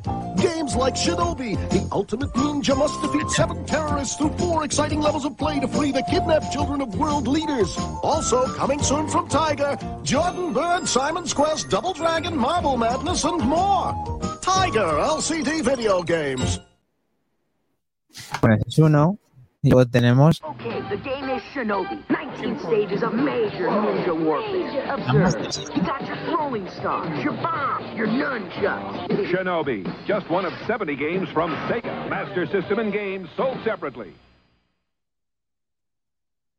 Pues muy bien el anuncio de Sega con esa consola como ha bautizado Helcom del corte inglés con el triángulo, en el cual eh, cuando podía haber juegos tan antiguos como este, podías emular al arcade teniendo una Master System 1. Así que con esto terminamos el Shinobi. Muy bien, Maquindani. Shinobi. Buen análisis, bien, bien. análisis, bien. Sí. Y. Continuamos. ¿Qué nos falta? ¿no? Y nos Ya. pasamos a Rastan. Ah, Rasta. Uf, Rasta. También. A este también le di caña. La quinta semana, pues aquí no se despega Greg con 528.600 puntos, Trauman con 435.500 puntos y Mac Trompa, que trompa, 204.700 puntos, hacen el podium de primero, segundo y tercero, consolidándose Greg y Trauman en la primera y segunda posición. ¿Tenemos eh, más eh, participación?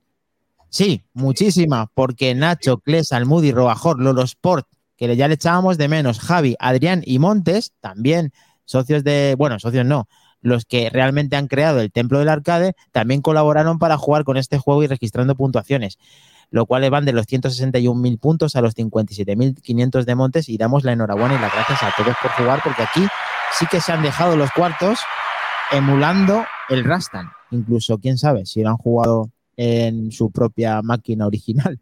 Pero bueno, para eso tienes que hablar con el templo del arcade, que no se os olvide. Esto hay que decir que fue un retro muy bonito porque nos juntamos, fue cuando vino Sinsenet a visitarnos a Madrid desde las tierras de Ponferrada y nos trajo alimentación rica y cositas buenas. Y fue maravilloso jugar todos en el templo del arcade que como siempre Lolo nos dio el caprichazo de recibirnos con todos los brazos, montes, todos y nos lo pasamos súper bien picándonos entre todos en el templo. Así que, como siempre, arriba. Sí, señor. Jugazo. Y aquí está la prueba del delito, donde estábamos Ahí viendo a Montes marcar su puntuación acá. Y, y estuvimos por turnos jugando ahí en esa pedazo de recreativa. Es verdad que no. Yo hice más puntos en casa que, en- que ahí, pero la experiencia de jugarlo ahí con el joystick y tal es súper guay. Sí, sí, sí, sí. Y, y la Muy verdad bueno. que un juegazo. A mí me encantó también este. Y seguiré, de estos que seguiré jugando también. Mm. Y un fin de súper también inolvidable que repetiremos este mes o pronto para volver a juntarnos. Sí. Qué grande. Invitamos ahí a todo el mundo a que se anime a esas quedadas nocturnas. El Templo Arcade ahora mismo este fin de semana cierra temporalmente, pero volverá y a- más a tope como siempre. y todo el mundo ahí llevando, participando, dando su granito de arena, llevando algo de comida, de bebida, su propia presencia. Y la verdad que al final es lo que más mola estar ahí jugando, echándonos unas risas, como en ese futbolín de hockey, que literalmente algunos lloramos de, de- de la risa del momento. ¡Oh! ¡No me acordaba! Qué grande, tú. El, el hockey. Madre mía. Y bien, y Oh, macho. Hockey y luego intenté- cervezas, combinación letal. Luego intenté igualar mi, mi prodigio al día siguiente con mi marido para quedar bien y quedé fatal porque no fui capaz de meter ni un triste gol como los que metí en la anterior, no puede ser. Yo paraba todas. Yo estaba en modo, en modo casillas. Sí, joder. Muy guay, muy Bueno, guay. Hay chicos, que recordaros que mm, haremos encuesta del juego retro de la semana al final del programa, ya sabéis, eh, dejaremos hasta mañana para que nuestros grandes nuevos ganadores, eh, Trauman, más toda la gente que duerme, Greg, etcétera, etcétera, por la mañana y madruguen puedan votar. Así que nada, ya sabéis, entrar en el grupo de Telegram, Back to the Game, ya sabéis que ahí tenéis el enlace, Maquindani nos pone el código QR maravilloso para poder leerlo y entrar directo y ya podéis votar ahí para los que no estéis y poder elegir el jueguecito de la semana que jugaremos pues eh, esta semana, hasta el lunes que viene. Perfecto, hasta las 10 recordad- horas eh, esa- disponible. Sí, señor. Recordad que en esa consola que van a sacar de Super Pocket de Blaze, en Taito y Capcom Edition, también en la versión de Taito estará incluido este Rastan en la, en la memoria interna de la consola y lo podréis disfrutar con esas pequeñitas Evercase que van a sacar por octubre. Así que otra forma de disfrutar el juego también. Qué bueno. Si no el de- siguiendo la línea de, de Mia y de ese Shinobi, eh, es también del año 87, Bonito. desarrollado por Mm. aquel entonces por el equipo de, de Taito, en el cual eh, manejamos a un personaje igual que en el Golden Axe, eh, muy mm, eh, bebe mucho de, de las películas de Conan, en el cual este Rastan pues tiene el beneplácito, el consentimiento de la princesa de Thame, que no la princesa Thame, sino eh, la región, el país, en fin, donde se desarrolla este juego, Thame, y no deja de ser ni más ni menos que un, saca, que cazarrecompensas. ¿Por qué? Pues porque al final ese consentimiento se lo da a la princesa por el hecho de que quiere el tío de conseguir todo el oro de, esta mm, princesa de Thame a cambio de que le traiga, le lleve en caza de esa cabeza de dragón, que es el último jefe mm, de color rojo y que bueno, no deja de ser mm, un juego que al fin y al cabo, pues igual, mama mucho de, de arcade de plataforma, de hack and slash, em, en el cual, pues seguramente la primera pantalla es la más fácil de todas, porque es un juego que se marcaron eh, muy, muy, pero que muy jodido, no menos que el resto que hemos estado viendo, pero este también se las trae. Como digo, la primera pantalla es tela de difícil. Eh, realmente el nombre original es eh, Rastan Saga, pero bueno, fuera de Japón se conoce como Rastan. Esto es porque hubo una segunda y una tercera parte que no mencionaremos aquí y ahora, pero que casi son para olvidar. Luego ya intentaron, hicieron una especie de versus en el 2012, si no recuerdo mal, en el cual se va por completo, no tiene nada que ver con eso que estamos viendo, meten efecto 3D, etcétera, eh, pero eso ya, bueno, también es otra historia. Y que hablando y parafraseando al gran Conan, eh, el, el prólogo, la introducción de, de este juego eh, es, es como el de las películas. O sea, quiero decir, la primera de Conan empieza muy similar. Que dice así: solía ser un ladrón y un asesino. De lo contrario, no podría sobrevivir en tiempos tan difíciles. Siéntate a mi lado y escucha mi historia de días llenos de aventuras. En el que a partir de aquí, pues, por no ir nombrando y no extenderme en los diferentes tipos de jefes que van apareciendo, mm, por- sin embargo, sí mencionar por encima un poco el resto de ítems que vamos cogiendo, haciendo mención especial a una cabeza de cabra, de vaca, que te rellenaba la vida entera, pero que salía de forma, entre comillas, aleatoria, y que nuestras incorporaciones tochas como Greg y Trauman nos comentaron un poco truquitos de cómo hacerlo. Igual que en esta primera fase, esa roca que llega un momento en el que no sabemos qué hacer con ella, si saltarla, ir para atrás, que al final no la comemos, es un pequeño truco que simplemente nos ponemos en el borde del pico de la escalera y pasa por encima nuestro rodando y no nos da. Es una de las cosas mm, a tener en cuenta. Igual Gracias, que esa que, igual que esa gárgola que si no tenemos cuidado no, nos puede joder bastante la cosa. Tenemos diferentes armas, la más poderosa sin duda del juego es eh, la espada de fuego, porque aparte de cortos de largo alcance al tirar bolas de fuego, todas las armas son temporales, pero volviendo al tema de los ítems, sí tenemos la opción de coger algunas pociones que nos benefician, nos dura más eh, o tiene más durabilidad ese, arma. Em, como colofón, en, en, el epílogo, porque antes hemos comentado el prólogo, en el epílogo, eh, y tiene que ver con no sé cuánto, 20, 25, 30 años después, esperando esa continuación de Conan cuando termina, eh, pues al final del juego mm, suelta una frase muy épica también que dice así, esto es solo una parte de mi larga historia para convertirme en rey. Si tengo la oportunidad, te contaré más de mis historias de aventuras. Y aquí es donde sale la, la famosa imagen de Rey Conan sentado en el trono con, con su corona. Pero esto amigos jugones y jugonas desde Back to the Game, aunque ya lo hemos jugado algunos de nosotros, os dejamos que lo descubréis por vosotros mismos y sigáis la estela que hemos dejado y a seguir jugando y que eso nunca nos, por muy difícil que sea el juego, nunca nos deje de, apetecer. Y esto es Rastan, señoras y señores, un juego que, resumiendo, esta parte que estamos viendo de fuego entre las lianas es el salto más jodido que hay, que como no lo calcules al milímetro, te, Ahí morí yo. Ahí morí yo. Precisamente. En ese fuego. Un barraco. Muy buen juego. Además, de estos juegos diferentes que te, que te acuerdas de ellos luego te, se te quedan grabados. Por la mecánica que tiene. Es muy bueno este juego.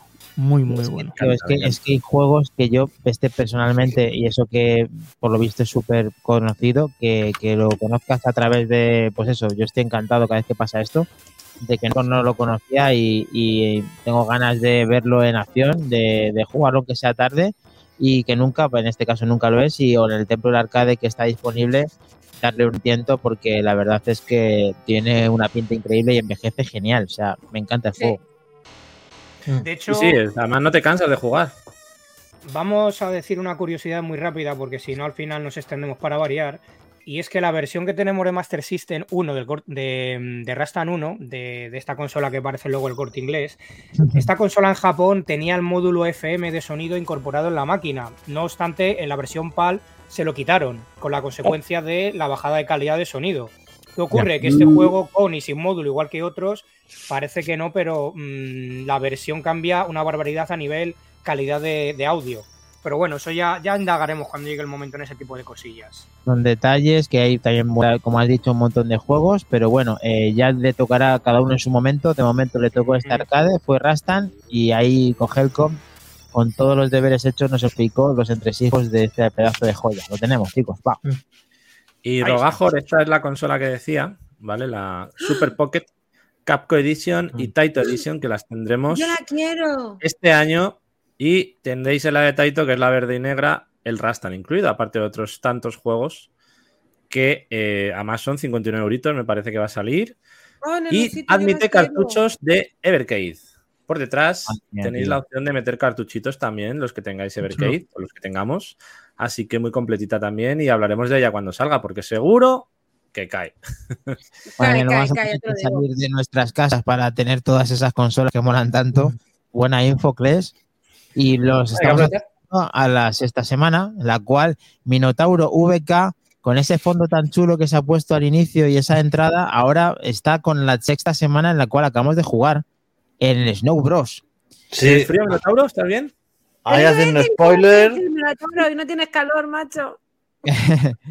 bueno, pues en esta semana otra vez Greg y Trauman vuelven a estar en primera y segunda posición, pero ¿qué han hecho estos señores? Están rompiendo grandes. Un inciso. Un inciso Más trompa tercero. Tenemos récord, yo creo, de, de, participación en este juego. No sé si en el Tetris o alguno sí. más lo hubo, pero ha, sí. ha estado ahí en pleno agosto, en plena ola de calor. Muchas gracias a todos los que habéis participado porque ha sido flipante la participación de esta semana y encima con constantes actualizaciones de puntuaciones. O sea que muchas gracias a todos sí, porque sí. ha sido una de las semanas más entretenidas en cuanto a juegos retro de, la, de, hace mucho tiempo. Desde luego, este juego que siempre nos ha gustado cada vez que lo hemos visto en cada, en cada máquina, que ahora nos va a contar eh, Minotauro, sí. tenía muchísima eh, puntuación y ahora vamos a contarla porque Greg se quedaba en primera puntuación con 3.616.950 puntos, Trauman con 892.720 puntos y Mac Trompa con 1.301.340 puntos, desde el cual este podium ya es para dar para nota Pero es que aquí, como dice Kles, es que no ha parado de entrar gente a jugar al pedazo de Snow Brothers, que es Nacho, Kles, Elcom, Robajor, David de Abazor, David de Arcos, eh, siglas PJ, que se, se llama así en Telegram, ¿verdad? Lolo Sport, Sí. Javi, Almude y Minotauro VK. Eh, Ojo, Snow eh. Bros es sinónimo de Brothers, o sea, tampoco, te, tampoco me puntualices ahí, Kles, que Bros es Brothers. Igual que... Bros Brothers. Hasta el gran Minotauro ha jugado este De, juego. de- es Blue, de Blue Bros. Ahí ¿Qué están jugaste al las- Minotauro? Ojo, tú cuidado. Sí, sí. O sea, esto es un milagro. Ojo. Se han, roto, se han roto todos los, los registros. Minotauro, cuéntanos esta joyita que tiene guardada y que ha tocado la patada de tanta gente que se ha puesto a jugar a saco. Y sobre todo, ¿dónde la has jugado? ¿O dónde la hemos jugado? Pues la he jugado. Es que solo esta musiquita es que te pone la piel de gallina. Pues lo he jugado en la Evercade. El Vaya. cartucho, los que tengáis la Evercade, el cartucho Toa, Toa Clan en la parte 1, ese cartucho te incluye entre otros juegos este juego de Snow Bros. ¿Vale? Muy bien. Bien, bien, Para bien. tenerlo en cuenta. También decir que en ¡Ah, este pleno! cartucho viene pedazos juegos como el Zero Win, el Truston, o sea, juegos de, de navecitas muy buenos, que todas su historia voy a contar un poquito, se, se basa en juegos de navecitas. Y decir eso, que todas surgido como una amalgama de estudios que se iban cerrando, se iban uniendo y al final Toadland era como esa amalgama de estudios. Spoiler, eh, Toadland, Toadland acabó, acabó cerrando, o sea que su historia empezó con estudios que cerraban y él acabó cerrando, o sea, Todo el plan, se, fue- todo el plan se fue al, al traste. se cerró el círculo, nunca mejor dicho, se les hizo bola.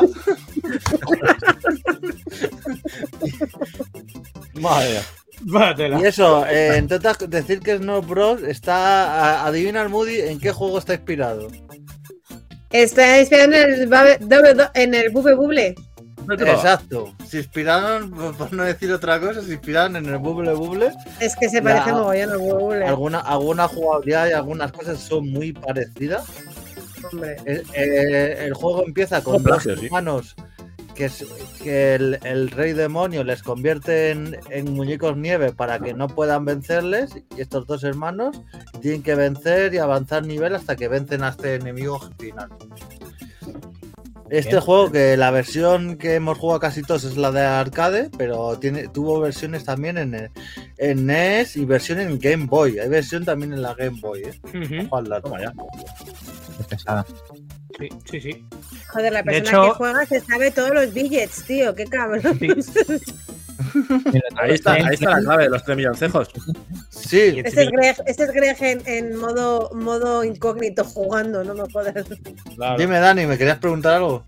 No, no, que, que salían en todas las plataformas como Game Boy, que, que el que tuviera una Game Boy y una NES podía disfrutar de un juego que la gente se ha dejado dinerales. Eh, yo he visto, me acuerdo perfectamente, en un bar de un pueblo, todo el rato esta máquina ocupada. O sea, este, este juego Mm. ha sido brutal y le ha encantado Sí. a todo el mundo, por eso ha tenido tanta participación, independientemente de que tenga un guiño, lógicamente, y que se parezca a Bubble Bubble. Snow Bros tiene su sello de identidad y aunque hayan cerrado o no hayan cerrado, se le ha hecho bola o no, Minotauro es un juegazo. Sí, esas pociones rojas, esos ítems que vas cogiendo y cada uno tiene, por ejemplo, la, la bebida amarilla aparece como objeto de ayuda, o jugadores que han perdido todas sus vidas, hay diferentes objetos y dependiendo cojas uno u otro, te van dando unas habilidades a otras o dando más puntos. es, por eso, el que se lo sabe todo de memoria sabe qué coger, qué no coger, co- la forma determinada para sumar más puntos y matar más enemigos. O sea, si te lo sabes exactamente de memoria, das, das con la clave. También hay Esto- distintos. esto- este, perdona, este también de jugar a dobles. Esto también era la auténtica Sí. salud, ¿eh? jugar a dobles Sí. con este juego. sí, claro, es que es una de las eh, maneras por, por la que este juego lo hizo todo LAN, porque en la mayoría de salones la gente y sobre todo chicos estaban poblados de chicos que jugaban a las recreativas y lo que querían eh, este estudio es que hubiera más eh, gente más diversa y hubiera chicos y chicas, las parejas eh, jugaran a este juego y lo fomentó mucho en esa época de parejas sentimentales jugando, algunas se rompieron porque se picaron, pero picaron diciendo, diciendo, tú tiras las bolas mejor que yo, esto se ha acabado. Así que, No me toques las bolas, eh, por favor. no, no me toques la bola, le decía no sé qué, sí, sí, sí. ¿Por qué has tirado esa bola? Y luego Minotauro, En el, en el templo del arcade, en el templo del arcade lo tenéis. Yo, Sí, yo me lo lo pasé tienen en en el día. Me lo pasé con Samuel en su día, no en un crédito, evidentemente. Pero muy divertido también jugar la guía dobles porque es otra, es otra experiencia, total- como dice Minotauro, totalmente distinta. ¿eh? O sea, que muy recomendable ir allí a probarlo. Igual que sí. Rasta. Bueno, pues otra excusa más para volver al templo. ¿Ves? Siempre, que, siempre se puede volver. De, hecho, de hecho, si os habéis fijado, porque parece que lo hemos hecho aposta entre todos y ha salido que ni a pedir de boca, que tienen en común todos los juegos que hemos estado analizando en el retro. ¿Tienen algo común? ¿Son del- son del 87? Eh, no, que No.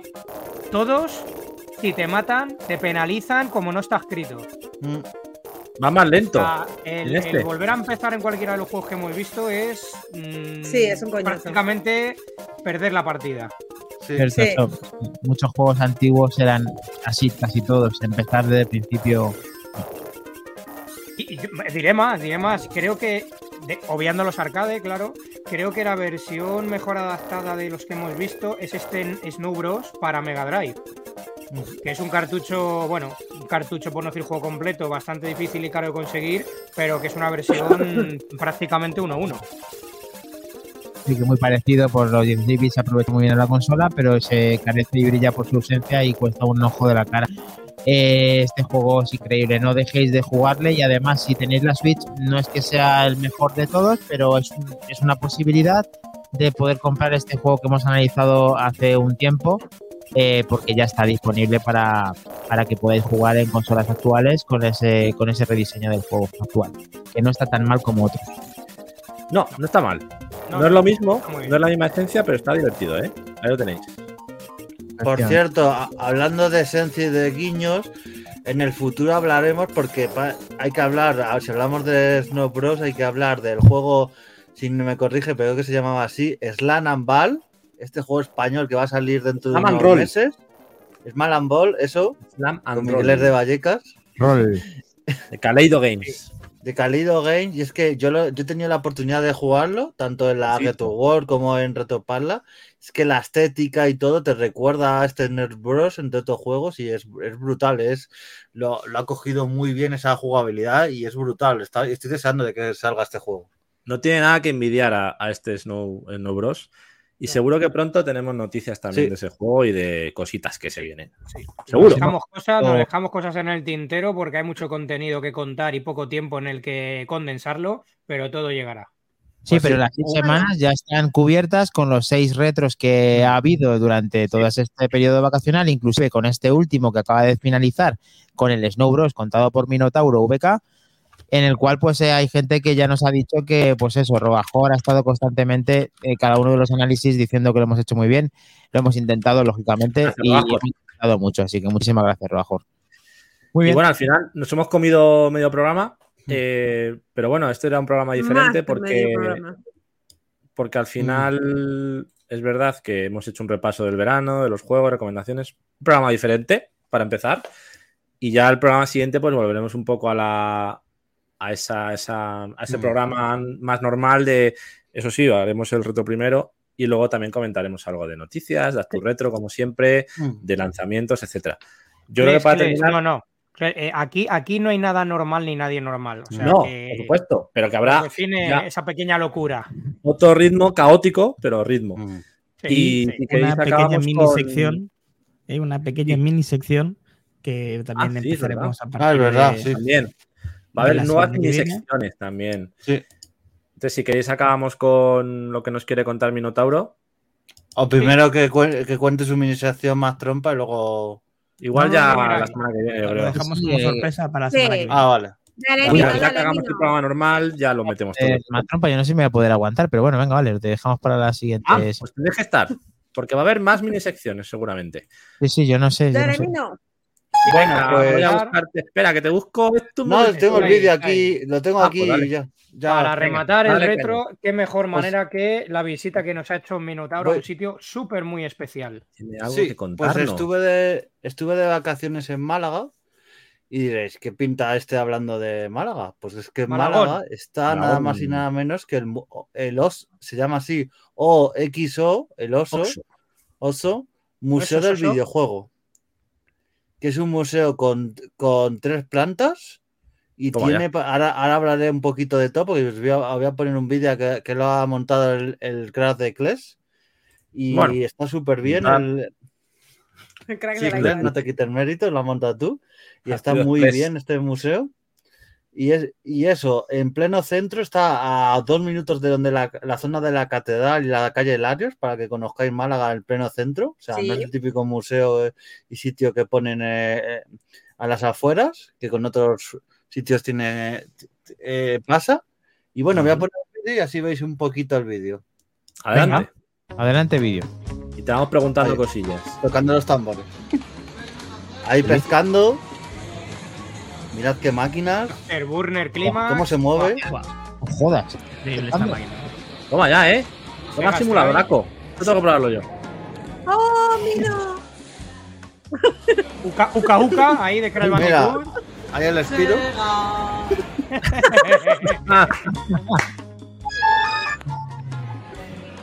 ¡Hombre! Este, este- este aquí. Este. Oh, La grande de Pong. Esto es una sala interactiva que había. Ahí había, se coló un orco. Esto es una exposición permanente, ¿no? Sí, En la que te cuentan un poco la historia de los videojuegos.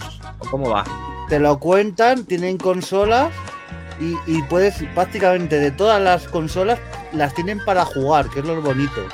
Madre mía. Desde las más antiguas a las más modernas, todas tienen, tienen también una parte de Dynamic, de la, empre- la empresa española. O sea, mira, un Oh. cartucho de té del, del desierto. Toda la colección entera de Mega Drive, mirad. Ostras. Cole- Sí, sí. colección personal, sí, sí. Habría zona ¿Cuánto arcade, cuesta, entiendo. ¿Cuánto la- cuesta? ¿Cuánto costó? Cuesta 15 euros y con 15 euros te pasas ahí todas las horas que quieras.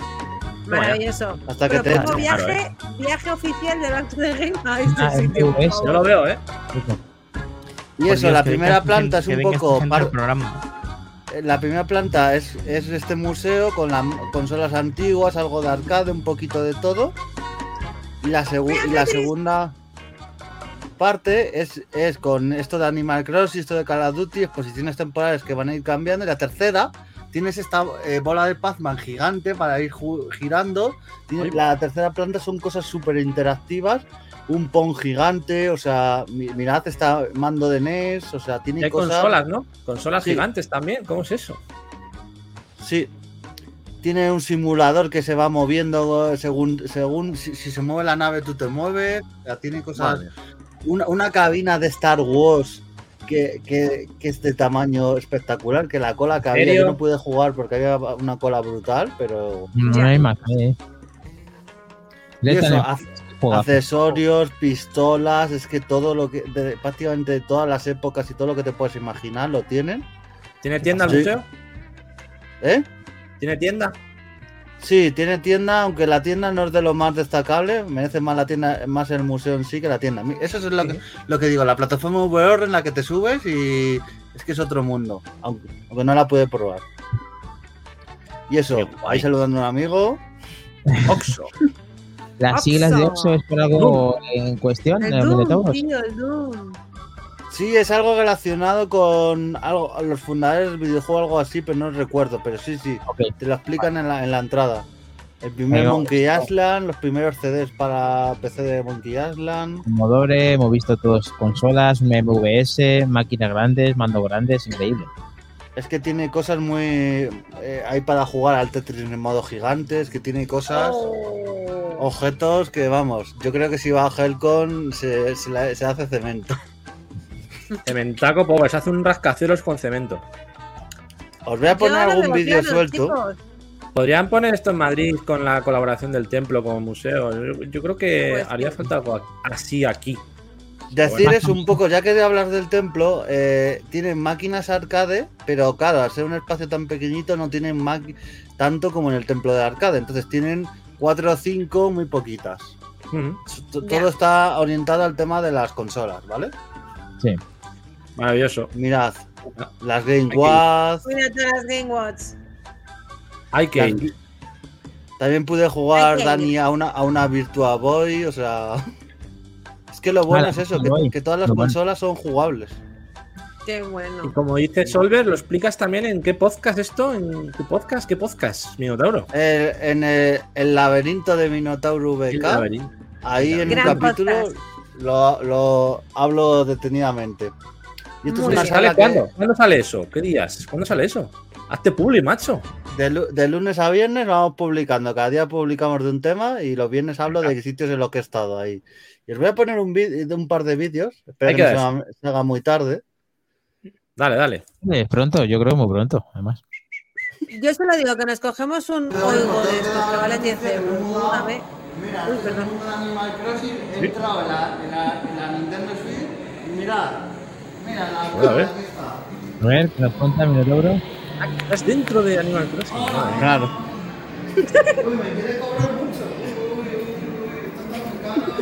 Me quería cobrar el hombre este. Como uno más ahí, tronco, en tu salsa. Es un personaje de tío. ¡Eh! Los topos esos. Ah, no, estos son los. Ahí la casa de Animal Crossing. Menos mal que te grabó Carmen, que graba mejor que tú grabas a Cles, macho, en la Sí, final del sí. Sega Rally. Es verdad Gracias, que- Carmen. Tienes que mejorar ahí un poquito el. Una otra cosa, porque tengo excluis- exclusiva de la, de la compra de Activision. Ojo. A ver, a ver, a ver. A ver, a ver. ¿Cómo se? Exclusiva. Para terminar ya, topazo. Juicio de la FTC y CMA de Activision. La de Ah. fea. Tal. Microsoft dice que sí, Sony que no. Y se han llegado aquí a tiros y todo. Voy a ver si lo podemos solucionar. Venga, conectamos. Tenemos. Ahí estaba el tiroteo entre Sony y Microsoft. Ahí me tuve que agachar. La guerra mundial de Call of Duty. Ahí era el, el, metido. el- El juego este, Este, del este, tambor este. mola Sí. muchísimo. Yo creo que, eh, Helcon, tú tienes el tambor para Nintendo Switch, ¿no? Si no me equivoco. El- El Ahí hay un par que salieron, sí, se llama Taiko. Sí, porque es brutal bueno, y lo puedes jugar a, a- a- a dobles. El juego del tambor también tienen uno de pesca. O sea, tienen mola. muchísimas máquinas arcade, algunas de Japón, de estas de a tamaño real, que molan muchísimo, de estas interactivas. Pues ya sabéis que si os acercáis por Málaga, tenéis esta maravilla por 15 euritos, pasar ahí el día con los niños, con la familia, con las parejas, con los amigos, porque Sí, por, brutal, ¿eh? por 15 euritos. Y, y ya os digo, es un museo, puedes verlo todo y lo bueno es que puedes tocarlo. Puedes jugar a juegos de hoy, de la, del ayer, del mañana, como vas tú de game. Son varias es clave, y vas es clave. viajando en el tiempo. Perfecto. Bien. Que lo que está diciendo es que yo veo que cojamos un ave, un oigo de estos baratos, nos vamos, pagamos 15 euros, nos comemos unos espetos, nos viciamos y nos volvemos. Y, y ya pasamos el día. Venga, Yo voto por eso. lo tenemos. Vale. tenemos. El pobre Vale. Bert, el pobre Trompa no, porque le pilla un poco más retina, macho. Deja de vivir en Tarragona, vente a vivir a Madrid ya de una vez. No, no, está muy bien ahí. Primer viaje oficial de Back to the Game. Lo paga, lo paga Cerramos el corte inglés, cerramos- el corte inglés de Pozuelo cierra para que el equipo de Back to the Game pueda irse a Málaga lo- a lo- jugar. Lo mismo Twitch paga el taxi al aeropuerto. Lo mismo, lo mismo. Bueno, ha sido un placer eh, volver con esta fuerza y con estas ganas para poder contar todos estos retros y estas andaduras en todo este verano. Pero estamos llegando, lógicamente, al final del episodio 76, si los cálculos son correctos, para que nos volvamos a reencontrar el lunes a las 23 horas con todos vosotros, con un programa renovado, con unas nuevas incorporaciones que lo están dando todo y con una nueva encuesta que vamos a vamos, sortear. El juego de la semana se va a decidir y vamos a tener que jugar aplicándonos mucho porque hay muchas, eh, con mucha competencia más trompa. Y Pues sí, secciones nuevas. es que sí. Recordad, secciones nuevas, cositas nuevas que vamos a ir cambiando y por supuesto volverán en algún momento las entrevistitas también para acercaros el mundillo a vosotros, como siempre. Muy bien. Bactete Game en todas las redes, el código QR en pantalla. Si no es bactetegame.telegram, eh, lo de Telegram, ya sabes, bactetegame, nos buscas y ahí estamos siempre. O Game, como quieras, lo tenemos, sí. Y no sé si nos quedamos algo más, pero ya lo dejamos, si no, para el lunes, porque este ha sido súper épico, súper, vamos, hasta con la entrada de Minotauro, de principio a fin, uno de los mejores Yeah. podcasts después de todas estas saldaduras en verano. Lo tenemos, chicos. Hemos vuelto. Nos vemos, chicos. Nos vemos. Adiós. Gracias, familia. Gracias a todos. Gracias. Unos cracks todos. Joder. Sí, Gracias de nuevo. Exacto, por estar ahí, participar, seguimos jugando y no olvidéis siempre de pasarlo muy bien. Gracias a Gracias, que Solver. Gracias, Gracias, Lina, en Gracias a todos. Va. PCR, todos en Power Guild, todos, todos los tenemos. Chao. Atentos a la